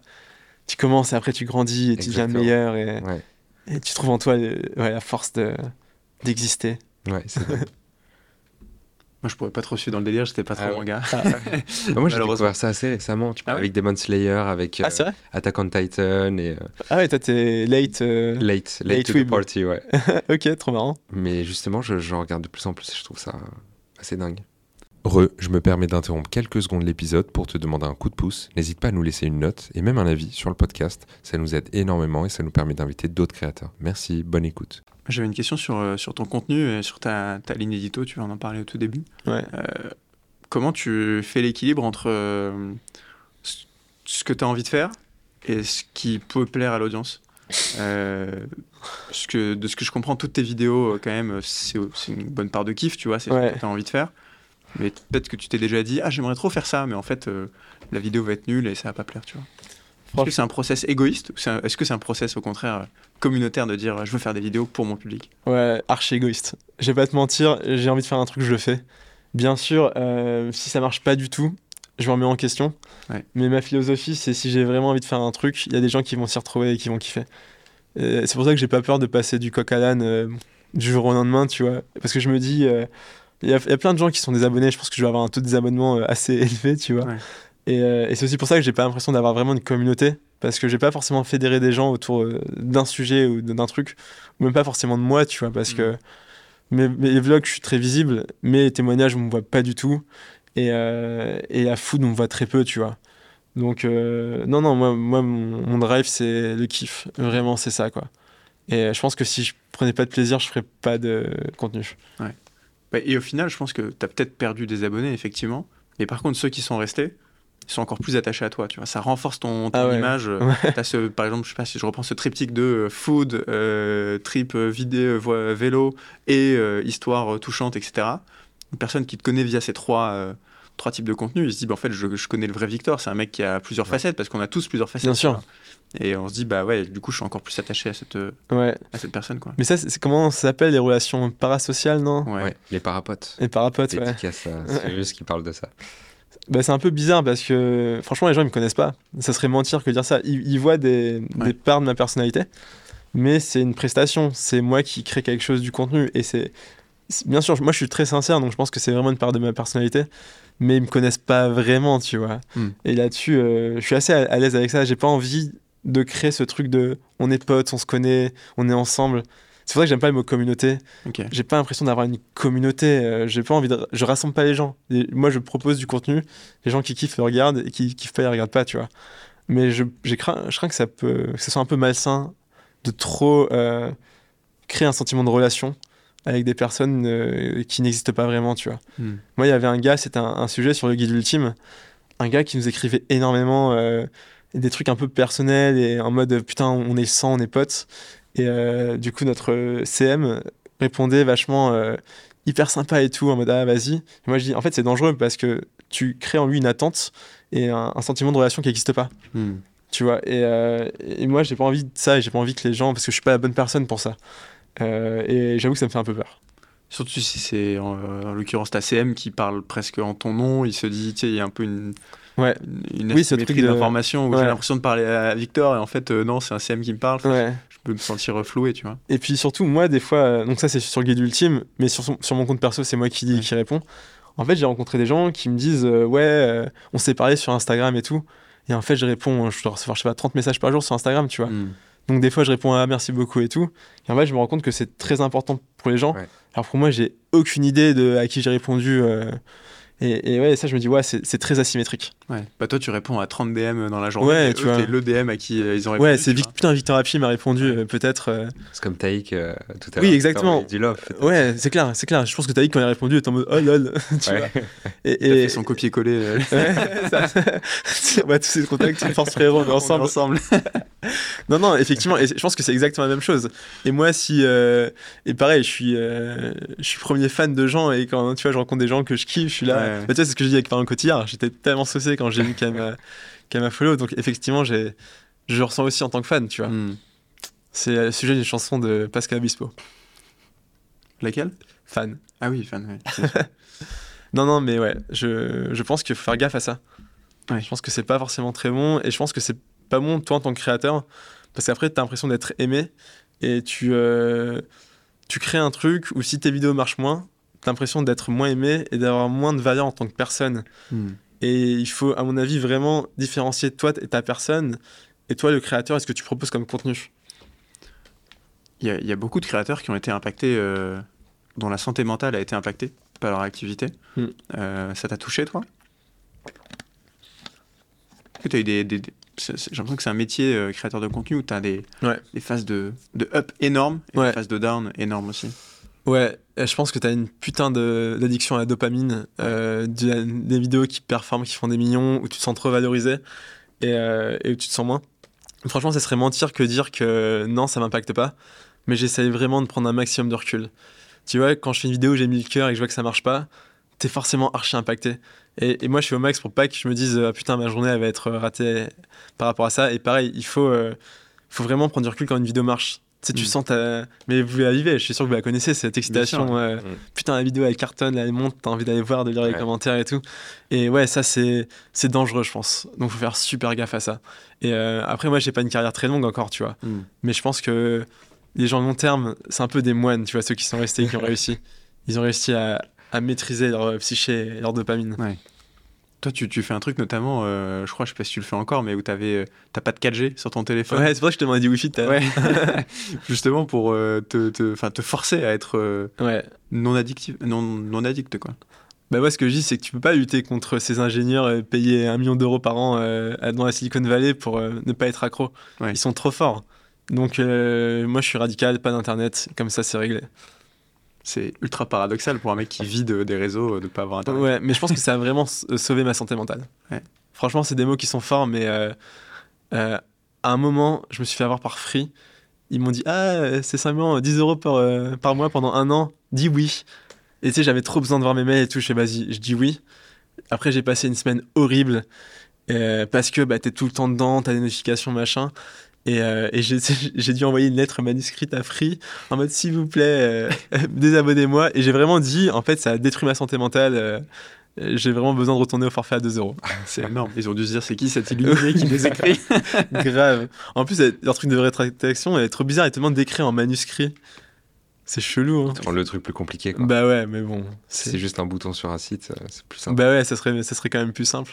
Mais ils, m'ont désactivé. Euh, je suis Ils ont vu santé mentale, ils se sont dit bon, on va. Ah, va dire ça pas prendre de risque. J'ai mis des gouttes de sang aussi avec. Euh, ils se sont dit bon. non, non, il faut, il faut contrôler, c'est hyper important. il faut aussi. c'est dommage qu'il n'y ait pas plus de législation, notamment pour les jeunes, la consommation des réseaux. On le sait, l'impact hmm. négatif que ça peut avoir, et c'est con que personne ne contrôle ça, quoi. C'est quoi, euh, comment ça, comment a réagi ton entourage quand tu t'es, euh, quand as eu cette euh, nouvelle notoriété sur ah. TikTok mais en fait, c'est cool parce qu'ils se foutaient grave de ma gueule.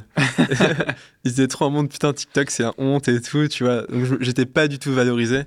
Et, et je pense que c'est hyper important. Parce que franchement, tu peux très vite aller dans un monde où euh, les gens ils te surestiment de ouf, ils te mm. valorisent à fond, et après t'as plein de vautours aussi, enfin tu vois, il y a plein de trucs euh, durs. Donc moi, ouais, j'ai eu de la chance euh, dans ce succès. et puis même quand des gens qui me reconnaissent et que je suis avec des potes, ils se foutent trop de ma gueule, tu vois. Déjà parce que souvent c'est des gens plus jeunes que moi. Ouais. Ils sont à 30 ans, donc ouais. j'imagine on va le même âge et se disent. ouais ouais. C'est ce truc de gamin. Oui grave. Et du coup, c'est pour ça que je les aime aussi mes amis, tu vois, ils sont même, tu vois, j'en avais invité à For You Awards. Et, j'ai un pote qui m'a dit Ah ouais, t'es le docteur Dre de l'influence. Mais c'est important, c'est trop important d'avoir des gens autour de toi qui, qui te ramènent à la réalité. Hein. Et c'est drôle parce que je pensais pas percer à 30 ans sur les réseaux, tu vois. Euh, mais c'est bien, et je me dis Putain, ouais, à 20 ans, tu, tu dois devenir fou. Franchement, euh, sauf si t'es très entouré, hmm. c'est euh, c'est un cheat code dans la vie. Tu vois, t'es pas fait pour que tout le monde te dise que t'es génial tout le temps. Et je pense que ça doit trop impacter ça va être trop dur de garder les pieds sur terre. Ouais, en plus, tu, tu vois, tu, tu dis 30 euh, ans ou 20 ans, j'imagine même pas à 14-15 piges, t'es au, es au collège, t'es au lycée. T'es le roi du monde. Ton audience, elle est dans ton collège et ton lycée. Euh, ouais. Déjà, à 14-15 piges, à 14 piges, t'as des phases de up and down dans ta vie de fou, mais si en plus tu viens rajouter euh, cette, ouais. cette vie de, créateur mm. au-dessus, j'imagine pas l'impact que ça doit avoir. Mais moi, j'ai rencontré un créateur de, de 19 ans. Je crois qu'il avait 18 ans à l'époque où il avait vraiment percé sur TikTok. Et pendant un été, c'était la star de fou. Et après, ben voilà, il s'est pas renouvelé, l'algorithme a considéré qu'il était nul. Donc il a disparu des réseaux et euh, il a fait une énorme dépression. Ouais.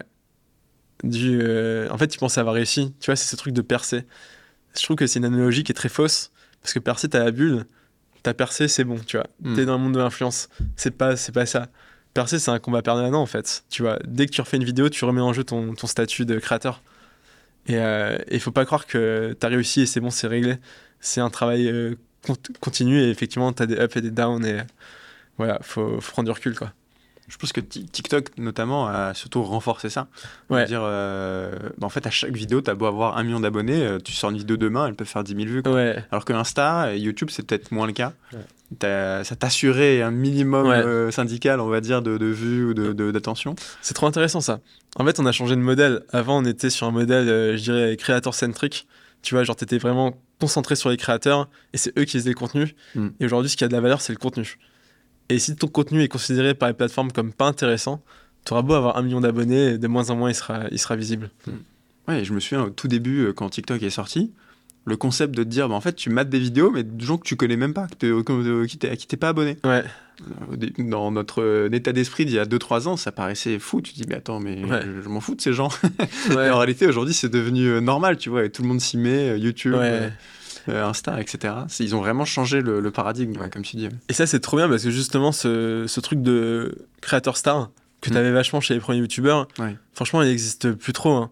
moi, quand il y a des gens qui me voient de TikTok, souvent c'est ah ouais, je t'ai vu sur TikTok, euh, sympa, tu vois. Hmm. Mais c'est, euh, voilà, t'es un gars parmi des millions d'inconnus qui passent dans, ton pour toi. Hmm. Et c'est bien parce qu'il y, a un meilleur partage de l'attention. Ouais. ouais.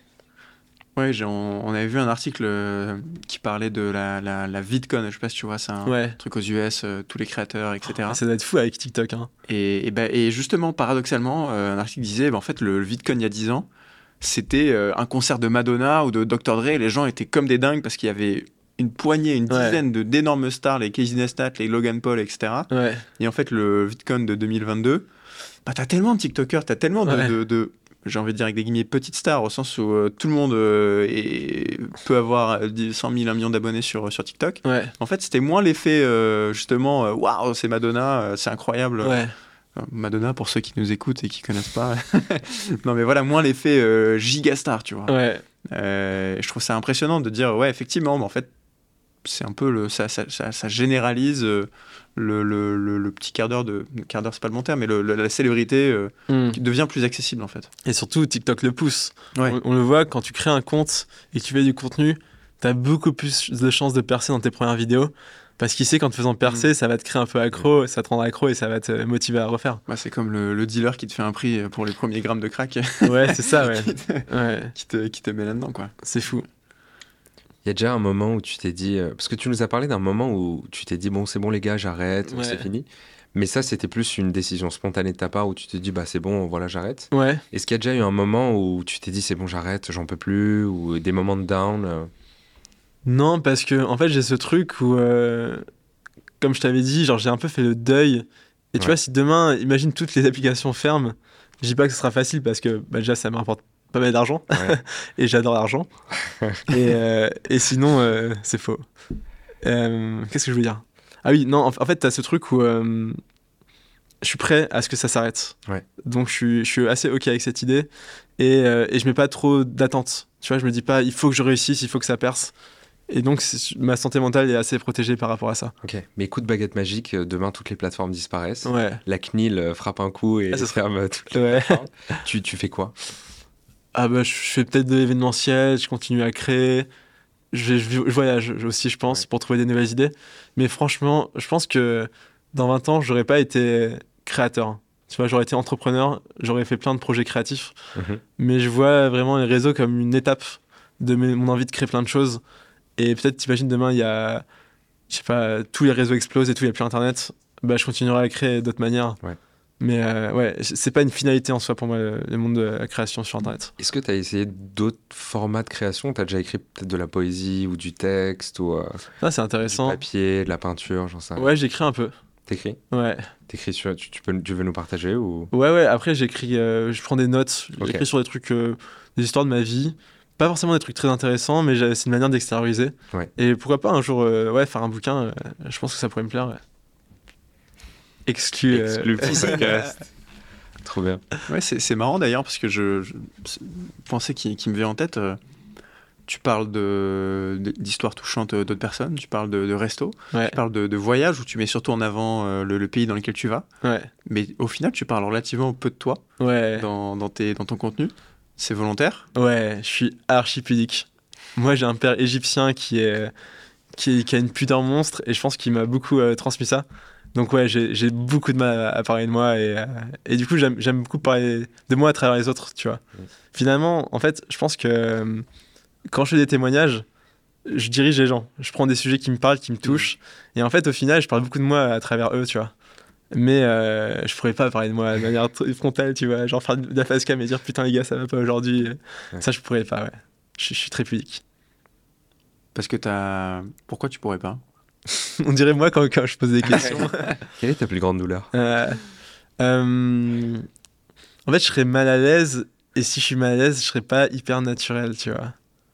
Et du coup. Euh, et tu serais mal à l'aise parce que t'aurais, aurais, aurais, peur de te dévoiler, t'aurais peur de te montrer, t'aurais peur de la réaction des gens? Non, non, je pense que. Je pense que les réactions, elles seraient super positives. je pense que c'est vraiment lié à mon éducation. Tu vois, on parle pas trop trop de soi et j'aurais l'impression de faire un truc euh, impudique. Ça, c'est vraiment un truc, si t'as pas des parents rebeux, euh, je sais pas si tu peux le connaître, mais il y, a un truc de la pudeur qui est, que j'essaye de travailler dessus aussi, euh, d'évoluer pour être un peu, pas impudique, tu vois, mais aussi peut-être parler plus de moi et, voilà, des choses qui, qui sont liées à moi. Je partage complètement culture Middle Ah, c'est vrai? Yes Tu connais sentiments Ouais, bah ouais. Il y a, y a, plein de sujets, pas forcément tabous, mais des trucs dont tu peux tu parles pas trop, même avec tes parents, tes proches et tout. Ouais. Donc s'exposer, euh, sera assez dur. Mais t'en parles un peu avec euh, tes potes? Ouais. Ouais. Oui, mes potes, c'est très différent. Ok. Ouais. Je me dis que c'est aussi une, une manière peut-être de te protéger, tu vois. Parce qu'en fait, si les gens aiment pas ton contenu, ouais. ils aiment pas le resto, ils aiment pas l'histoire, ils aiment pas le voyage, en fait, toi, t'es pas directement touché par ça. Ouais, en fait, ça, c'est un truc, euh, au-delà de la pudeur, qui pour moi est très important. Tu vois, je parle pas de ma vie privée, de mon copain que t'as as rencontré ou ce genre de choses, parce que j'ai pas envie que. Hum, j'ai pas envie d'être potentiellement source d'attaque des gens. Et surtout, encore une fois, je sais pas moi. Les gens, ce qu'ils voient, c'est Victor le créateur. Hmm. Et j'ai pas envie que. Tu vois, j'ai pas envie d'être potentiellement attaqué sur ces trucs. Et, euh, et j'ai pas envie que les gens croient qu'on est potes, tu vois. Hmm. Donc finalement, euh, au-delà de la pudeur, c'est vrai qu'il y a une barrière que, que j'impose, qui est euh, le Victor de la création et un autre Victor. Et je pense que mélanger les deux, c'est dangereux et toxique. Hmm. Parce qu'après, soit les gens ils t'attaquent dessus, soit ils te disent ah tu m'as déçu et tout, et tu fais ouais est-ce que j'ai, est-ce que c'est des amis, est-ce que j'ai, est-ce que j'ai déçu des gens que, que j'aime? Et euh, moi j'ai pas l'impression euh, d'aimer mon audience dans le sens où euh, j'aime faire des choses et je suis trop heureux que des gens s'y retrouvent. Mais encore une fois c'est une démarche qui est quand même assez égoïste hmm. d'une certaine manière. Et, et voilà, c'est ça la question. Désolé je vais faire un peu dans mes réponses. Non t'inquiète, c'est le but. Je pense qu'il est l'heure. Euh, il est l'heure de la petite euh, surprise, le rebondissement. C'est à droite. Oui, c'est à droite. J'ai gagné un prix. Tu Alors, la cérémonie a été ouverte il y a à peu près une heure. La pochette bleue d'or. Par toi-même. Et là, on a l'honneur de te remettre le post-it d'or. Non, je te laisse piocher dans cette, euh, dans cette petite. Ah, c'est génial. Eh oui. C'est une question. C'est des, petites questions. Ok. Top secrète. Ouais. Ma plus grosse erreur en tant que créateur. Mhm. Euh, je pense que hum, ça, m'est arrivé deux fois. Euh, en fait, des fois, je me, je me rends pas compte que je peux avoir de l'impact et de la visibilité et des responsabilités qui vont avec. Je vais vous parler d'une OP qui s'est très mal passée. je devais parler d'un sandwich. Euh, c'était pour une grosse chaîne d'hôtels. Il faisait un sandwich à la. J'en ai honte en en parlant. Euh, c'était à la. Lobster, c'est Lobster Roll. Ah oui. Ok, ouais. Euh, c'est pas crevisses. Omar, ça, ouais. Donc, un. un- je, je faisais un, un truc. Donc, une OP pour ces sandwichs au homard. Et j'avais j'avais mis en, en photo euh, sur en story, tu vois. Et des gens, et des gens qui me disaient, ah, ça ressemble à un anus. Et d'autres qui me disaient, ah, ça ressemble à un vagin. J'avais une story, en fait. C'était un sondage. On sentait que ça ressemble à un anus ou à un vagin. Et l'agence était tombée dessus en furie en me disant on te respecte pas machin et tout euh, on annule je crois qu'ils voulaient faire des poursuites et tout Oh et euh, une paire de fois c'est et, et en fait c'est horrible parce que moi je veux j'ai aucun euh, vraiment je, je veux pas faire souffrir les gens et tu vois je faisais ça avec beaucoup d'innocence. Mm. je trouvais ça marrant tu vois. Je me disais pas putain ça va me mettre des gens à faux. Et des fois je dirais que ma plus grande erreur c'est euh, ne, pas assez euh, considérer les sensibilités personnelles et en fait me dire que quand je parle de quelque chose et d'un message peut-être que des gens peuvent être blessés choqués euh, voilà. Et du coup j'essaie de faire attention à ça parce que moi mettre les gens mal à l'aise c'est vraiment un truc j'ai énormément de mal avec ça d'ailleurs c'est ce que je vous parlais juste avant Mm. Pour un petit conflit quoi Ouais, tu te rendais pas compte de la, la portée au final de, de ce que tu pouvais dire. ouais et de l'impact néfaste que potentiellement tu peux avoir Mm. sur des gens donc euh, ouais c'était une grosse erreur Je peux comprendre le, le responsable marketing de la, du sandwich qui s'est dit mais qu'est-ce qu'il est en train de faire? Mais surtout en fait j'espère qu'il s'est pas dit mais ce mec était est une personne horrible Ouais. euh, Il se fout de notre gueule. Ouais, c'est ça. Ouais. Tu vois, c'est surtout ça du. euh, j'aime pas, euh, vraiment, j'aime pas que les gens aient l'impression que je me fous de leur gueule, tu vois. Je trouve Mhm. que. Enfin, j'aime pas les gens qui sont irrespectueux vis-à-vis de moi. Et j'ai trop pas envie que les gens pensent que je les respecte pas. Genre, je trouve que c'est. Respecter les gens, c'est tellement euh, hyper important, quoi. Ouais, bien sûr. Je, je comprends clairement d'où tu viens et le, le point de vue très innocent, euh, Ouais. assez drôle, je le mets en story et tout. Ouais, ouais. Effectivement, parfois, euh, tu sais pas trop comment ça peut heurter la sensibilité de certaines personnes. Et potentiellement, ça aurait très bien marché. Tu vois, plein de gens auraient trouvé ça trop drôle, les Mm. gens auraient répondu et tout. donc. Et euh, deuxième question, quel est ton temps d'écran? Je suis dans une moyenne par semaine à 6h40. Ce qui me paraît énorme. Ce qui vous paraît OK, vous? C'est- C'est c'est pas mal. Je- bah, en fait, c'est énorme. Oui et non. En sens, c'est beaucoup. Il y a sûrement beaucoup de gens qui nous écoutent qui font moins, de cas, moins que ça. Ouais. Euh, et je pense que euh, tout, tout parent euh, verrait ça sur le portable de ses enfants, euh, un plomb. Euh, mais pour un mec qui vit des, des réseaux, je trouve Ouais. pas ça non plus énorme, tu vois. Après, pour relativiser, euh, mon appli la plus utilisée, moi je me suis vachement rapproché, c'est WhatsApp, 4 heures euh, par semaine au total. Donc c'est pas mal. En fait, Ouais, j'ai quand même. Voilà. Mais c'est ouais, c'est Instagram ou TikTok où vraiment c'est de la glande, je pense. Hmm. Mais le reste des applis, c'est tu vois, Gmail, Safari, appareil photo, message, Google Maps. Donc faut que. C'est intéressant parce qu'il faut que je limite. En fait, j'aimerais bien avoir une, une consommation proactive des réseaux. Tu vois, aller voir, faire un peu de veille quand même parce que c'est Hmm. important. Mais euh, pas y perdre de temps. Et genre, moi, je trouve les stories typiquement sur Instagram, ça me crée juste de l'anxiété. Mhm. Et quand je sors d'une session où j'ai vu des stories, j'ai l'impression de rien avoir appris, de pas avoir kiffé et de pas me sentir bien ou mieux, tu vois. T'as essayé de les mettre en sourdine? Les stories? Ouais. Tu Bah. peux mettre en sourdine les stories de plein de comptes. Ou garder peut-être deux, trois euh, comptes qui te paraissent importants. Moi, j'ai juste arrêté de les regarder. Ok. Mais t'arrives à le faire, t'arrives à arrêter de. Ouais, parce qu'en fait, c'est tellement pas intéressant, je trouve, Ok. que je me dis pas, ouais, j'ai trop envie de savoir ce qu'ils vont faire. Je, je suis en mode, euh, c'est sûrement pas intéressant. je vais voir juste les, stories d'Antoine quand il fait des fictions et tout. Ouais. Pour voir. euh, et quelques potes, bien sûr. Mais même ça, je m'en fous, je préfère en parler. Antoine, tu l'as rencontré comment? Antoine, j'ai rencontré, il y avait genre 300 000 abonnés. Ouais. J'ai envoyé un message sur Instagram. C'est le cas de plein de gens que j'ai rencontrés dans ma vie. J'ai envoyé des messages euh, et je lui dis ouais, trop cool ton storytelling et tout. Et à l'époque, il faisait des, euh, il faisait des, des articles sur des, tu sais, il faisait des articles sur euh, TikTok. Ah oui, ouais, ouais, il prenait un article et il racontait un Ouais, peu. il racontait des histoires. Ouais. Et lui avait des envies de fiction, tu vois. Et moi, j'avais trop envie d'écrire avec lui. Et on a commencé en faisant une fiction. Ça a trop bien marché. On en a fait plein d'autres. Et on a bossé ensemble sur des projets. Aujourd'hui, bah, c'est le boss, c'est le gagnant de la- du Ouais. prix fiction des Forêt Awards. Ouais, c'est vrai. Et t'étais dans une phase où proactivement tu t'essayais de rencontrer des gens euh, qui t'inspiraient. euh, T'as eu cette phase-là? Je passe ma vie, dès que je vois quelqu'un qui a du talent, je lui envoie un DM et j'essaie de le rencontrer.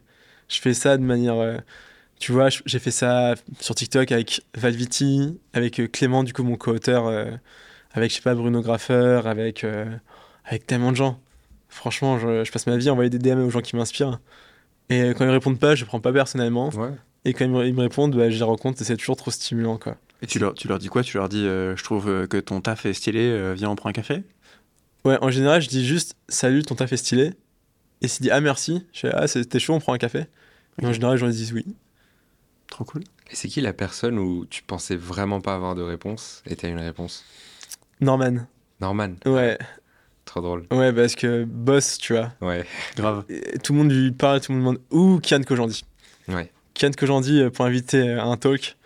Euh, incroyable. Tu l'as juste DM sur Ouais. Insta? Ah, alors bon, j'ai pas juste DM, j'ai DM et j'ai harcelé. Ok.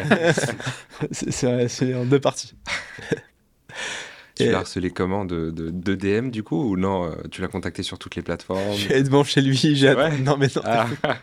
ça c'est illégal. pourrait, hein.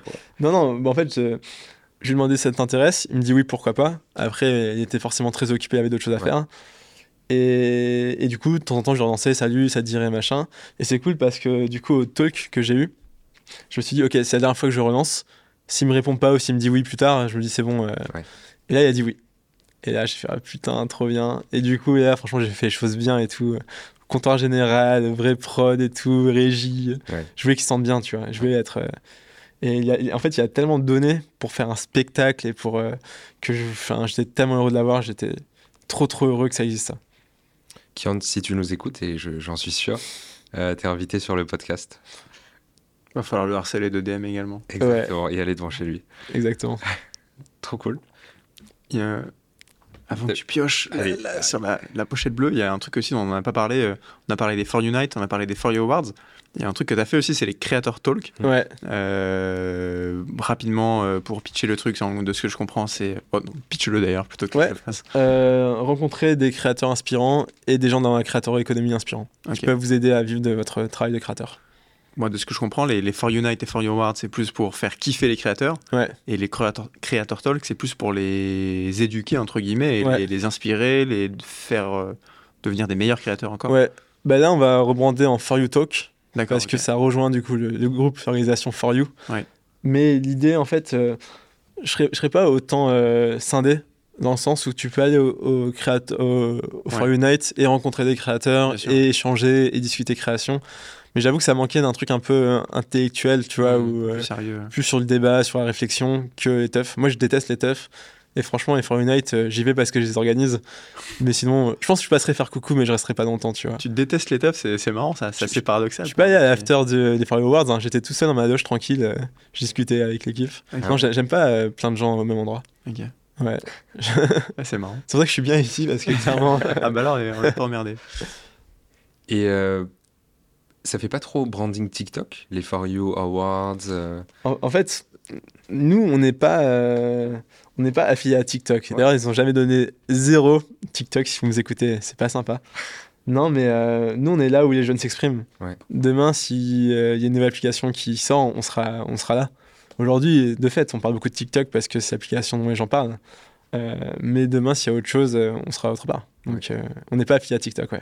Mais d'un point de vue branding, quand tu vas démarcher un partenaire, il t'identifie directement comme TikTok ou pas spécialement? Bah non, vu qu'on a bossé avec YouTube. Ouais, bah oui, c'est vrai. Non, bah nous, notre ambition, et d'ailleurs, il y a des gens qui nous disent, ils disaient genre, ah ouais, For You, pour toi, j'avais pas fait la, la connexion. Ok. Parce que bien sûr, l'inspiration, c'était TikTok, tu vois, Ouais. les trucs des pour toi.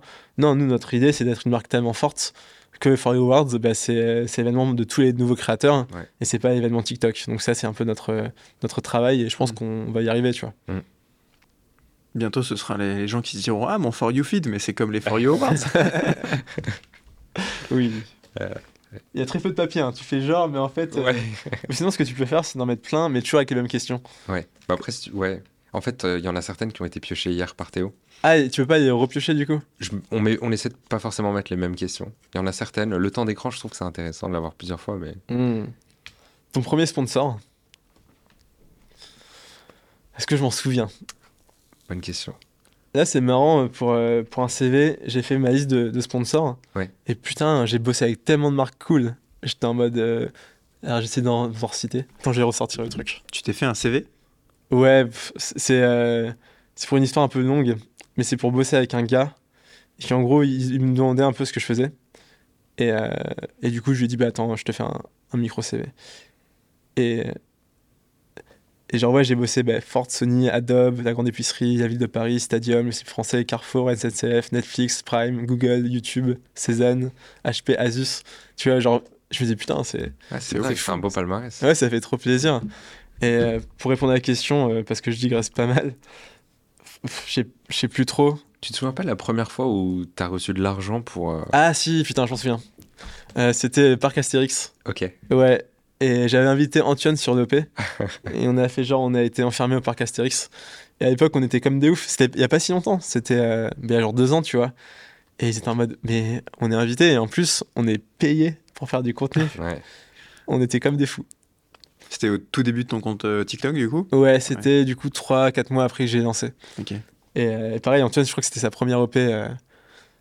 Et on était genre en mode, on peut être payé pour faire des vidéos. Mm. et vraiment, on a l'impression des arnaqués, tu vois. Genre. ouais, c'est quand tu touches tes premiers zéros, tu t'envisages, t'envisionnes potentiellement de, bah, que ça, s'accélère et que tu en aies des prochains et que tu puisses en vivre. Quoi. Ouais. Mais quand même, ce truc des partenariats, c'est compliqué parce que tu es très dépendant de tes vues. Et du coup, ça rajoute une pression supplémentaire, tu vois. Hmm. T'as déjà eu un partenaire un peu what the fuck? Dorian nous racontait pour te dire qu'il avait eu euh, des tondeuses pour animaux, pour ouais. bétail. Ok qui voulait Dorian Follow Dorian, euh, qui voulait sponsoriser son contenu. Il l'a pas fait parce que c'était trop déconnecté de, de son, sa ligne édito. Mais est-ce que toi, tu as eu des, des, partenaires un peu plus. Que j'ai accepté ou. Euh... Que tu as accepté ou pas forcément? Tu as des histoires à nous raconter. j'ai Célio qui m'a contacté et l'agence, ils m'ont dit. Nous, on veut pas représenter des beaux gosses. Nous, on, veut des gens. Attends, ils m'ont dit un truc. Genre, euh, tu vois, un, peu de calvitie, un peu de bide, c'est très bien et tout. Ils m'ont vraiment dit ça. J'étais en mode bah, merci quoi. Ah, les salauds. et, et euh, mais ça, ce partenariat s'est pas fait malheureusement parce que physiquement j'étais trop attractif, je pense. Ouais, bien sûr. C'est vraiment la raison. et sinon, ouais, des fois tu reçois des trucs what the fuck, tu vois. Ils, voient ton mail dans la bio et je sais pas, des trucs qui sont absurdes, des sex toys, euh, mm. des. Euh, plein de trucs dropshipping un peu pourris aussi, tu vois, la vérité, ou des marques un peu cheloues, des marques chinoises où on te répond avec Google Translate, tu vois. Ouais, mais en général, ça, je fais pas suite. Ouais. Mais tu bosses avec des agences euh, sur un deal euh, non exclu? Non, pas d'exclus. Des agences qui me proposent et qui prennent une bonne commission au passage euh, pour bosser avec des marques, et sinon des fois en direct. Peut-être pour les créateurs qui nous écoutent, tu peux nous en dire plus sur la relation avec les agences. Est-ce que déjà tu peux négocier tes tarifs avec eux? Ouais. Comment ça se passe? Tu as peut-être des bonnes pratiques à partager aux créateurs? Ouais. Je sais pas si on parlait des tarifs ou pas trop. On dit les prix? On peut-être mieux de pas dire les prix, peut-être euh, parce que ça peut mettre si un créateur a été payé tant par rapport à un autre, ça peut créer du conflit avec des partenaires. Mais moi, moi, il y a, j'ai raconté une histoire, je pense qu'elle est assez intéressante, euh, d'une marque qui me contacte, euh, une application, tu vois, et qui me dit on aimerait trop bosser avec toi machin. Ils me disent c'est voilà combien tu combien tu coûtes? Moi je dis bah ça coûte X. Ils me disent ah on est vraiment désolé, on a Z. Je fais non non c'est X frères viennent, ils font Bon, écoute, j'ai négocié, je suis désolé, j'ai réussi à monter, on peut aller jusqu'à Y, mais on pourra vraiment pas faire mieux. Mhm. Je fais Bah non, c'est X. Après, ils font Bon, d'accord, ok pour X, tu vois. Et c'est ce truc où euh, beaucoup de créateurs osent pas négocier parce que tu as cette crainte de perdre une OP. Et bah, vu que c'est très incertain comme travail, déjà, c'est une opportunité euh, qu'on te propose de travailler pour une marque. Et du coup, tu pas négocier. Et en fait, franchement, maintenant, je négocie tout le temps. Et. Euh, et franchement, c'est rare que si les marques viennent et qui sont intéressées, ils vont, c'est rare qu'ils te disent non, ciao. Au minimum, c'est non, est-ce qu'on peut négocier et tout? Et c'est un jeu à la négociation. Il faut pas voir ça comme euh, c'est marrant même, tu vois. C'est et tu peux essayer de voir en disant bah, tiens ça, c'est ce que vous voulez faire. Mais moi, je pense qu'en faisant ça avec des stories, avec ça, ça peut être plus intéressant pour votre marque. Par contre, ça va être un peu plus cher, tu vois. Faut pas hésiter à faire des contre-propositions. Et, euh, et je pense que peu de créateurs le font et du coup ils ont l'impression que c'est le prix du marché ce qui est, ce qui est dit et en général c'est l'inverse. Euh, ce qu'ils te proposent c'est souvent euh, sous-pricé de fou en espérant que tu négocies pas. Et je pense qu'une fois sur deux les créateurs négocient pas donc euh, voilà. Ça marche. Ouais.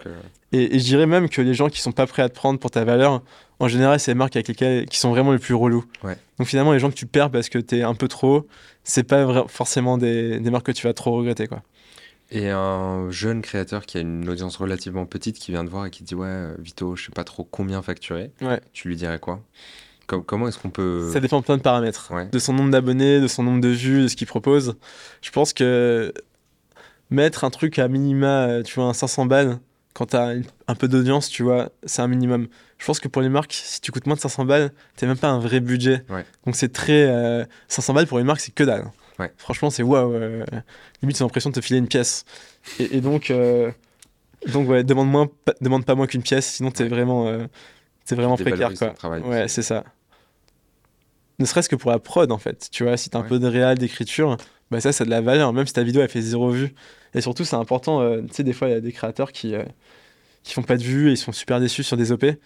En fait, t'as as une obligation de moyens et pas de résultats. C'est pas toi qui contrôle l'algorithme, donc si ça marche pas, c'est pas ta faute.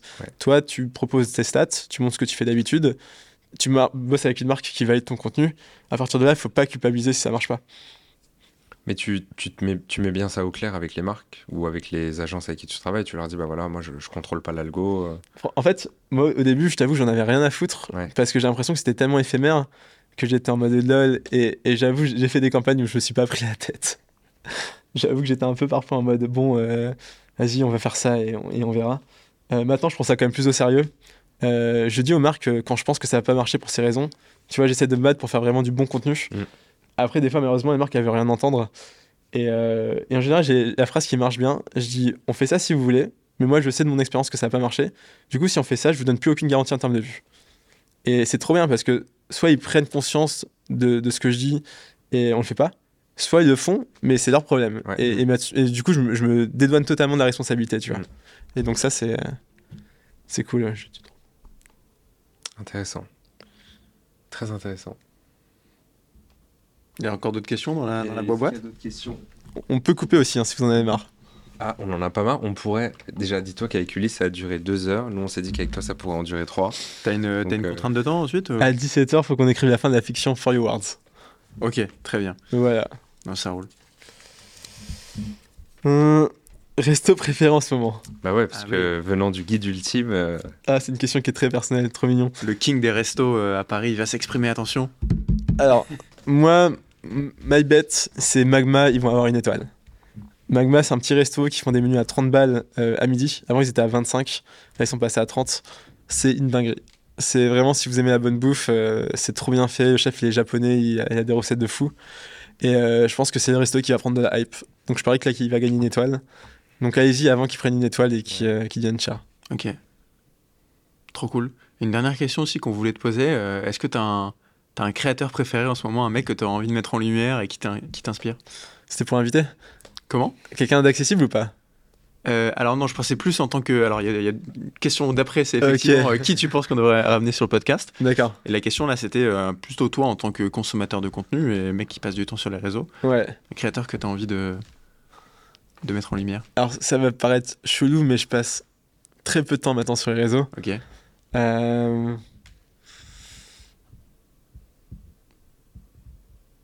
Bah, franchement, moi, mon créateur euh, favori en ce moment, c'est Monsieur Audace. Parce que ça crée en moi beaucoup d'émotions, ces vidéos gênantes, tu vois. Et, euh, et Hunter Prosper, l'américain qui fait des témoignages aussi. Euh, voilà, là, c'est deux que je trouve vraiment fous. Sinon, Kian Kojandi, mm. le plus pour son œuvre globale que pour ce qu'il fait en ce moment, tu vois. Je sais même pas ce qu'il fait en ce moment. il a eu un enfant. Je sais ce qu'il fait ça. Il s'occupe d'un enfant en ce moment. ça doit bien l'occuper. Et voilà, et sinon, attends, je réfléchis. Euh, peut-être des gens qui vont percer des nouveaux. Bah, il y a un gars qui fait un truc foot qui est vraiment bien. Il s'appelle French Guy Théo. Ok. C'est pas mal. En fait, il parle en anglais des adresses parisiennes. Et du coup, il y a une vraie vibe du petit parisien et tout. Euh. Ah, mais oui, je vois très bien. Ouais. Lui, je trouve c'est cool. Ouais, des lunettes. Il ressemble un peu à Harry Potter. Ouais, exactement. c'est cool ce qu'il fait, j'aime. Ouais, c'est cool. Hein. Trop cool. Et du coup, ouais, la question d'après, c'est selon toi, qui devrait être notre notre prochain invité qui aurait des, belles choses à raconter? Bah, Antoine Raka, vous l'avez pas interviewé encore? Pas encore. Voilà. Ok, trop cool. Lui, clairement. Bah, ça peut être une. C'est bon, t'es le, le, deuxième à nous le recommander. C'est qui le premier? Euh, C'est Dorian, je crois, qui nous avait. On avait parlé de ça avec lui euh, Sur la partie cinématographie, etc. Peut-être, ouais. Il nous avait dit, ouais, ce serait vraiment sympa d'avoir Antoine. Vas-y, je vous file le contact et. Trop chaud. Ouais, ça peut être vraiment une bonne idée. Trop cool. Ouais. Antoine qui est à l'intersection un peu. Euh, du monde de l'entertainment euh, plus traditionnel et du monde 2.0 euh, de TikTok et tout quoi. Parce qu'il a présenté, euh, si je dis pas de bêtises, la cérémonie. Enfin, il était impliqué dans la cérémonie du Festival de Cannes, c'est ça? Alors, c'était pas les Césars? Oui, c'était les Césars. Ah, peut-être les Césars, je sais plus. Il était invité à Cannes. Il était, invité à Cannes. Plus, ah oui, il était avec Cannes, il avait une OP avec Orange, je crois, un truc comme ça, je sais plus. Ouais, mais je trouve, Antoine, c'est la représentation de OK, comment tu te professionnalises et comment tu crées d'une audience quelque chose de plus. En plus, tu vois, il est très bankable parce qu'il fait des vraies productions. Mm. Et, je trouve que lui est intéressant parce qu'il a, il a vraiment euh, level up le game de TikTok et comment on professionnalise ça et comment on fait du contenu euh, pro, quoi. Mmh, de ouf. Trop stylé. Bah, t'as d'autres questions, Armand? J'ai pas d'autres questions, euh, si ce n'est te dire un grand merci, Victor. Avec plaisir, gars. On est super content d'avoir passé ce moment avec toi. Euh, on te connaît depuis un moment et on a eu l'occasion de travailler ensemble, mais là c'était vraiment cool de pouvoir avoir les coulisses et de comprendre ce qui se passe derrière la partie euh, créateur de Victor. On est très content. Euh, on peut en profiter aussi pour remercier les personnes qui nous ont écoutés ou regardés. Non. Sur les non. non. non. Tant que vous n'avez pas mis un avis sur Apple Podcast, Spotify, YouTube, on ne vous remerciera pas. Jamais. merci à tous. Je plaisante. On vous aime très fort. Ouais très très fort. Merci à toi Victor, je plus sois message à C'était vraiment très cool de, se poser ensemble et de discuter de, tout ça pour ce deuxième épisode avec toi. Donc euh, vraiment très C'est vrai qu'on a eu deux épisodes. Effectivement. Le premier faisait 47 degrés et j'étais en Marseille. Ouais, c'est ça. tout à fait. Bah, t'as lancé, le, as lancé le podcast. Merci. 10% départ à la revente. voilà. C'est gravé dans le marbre. on aura un deal à la Joe Rogan sur Spotify, je sais pas, millions. Trop cool. Bah, trop bien en tout cas. Bah, bravo à vous de, de lancer ça c'est vraiment pour moi le podcast qui manquait, qui manquait en France quoi.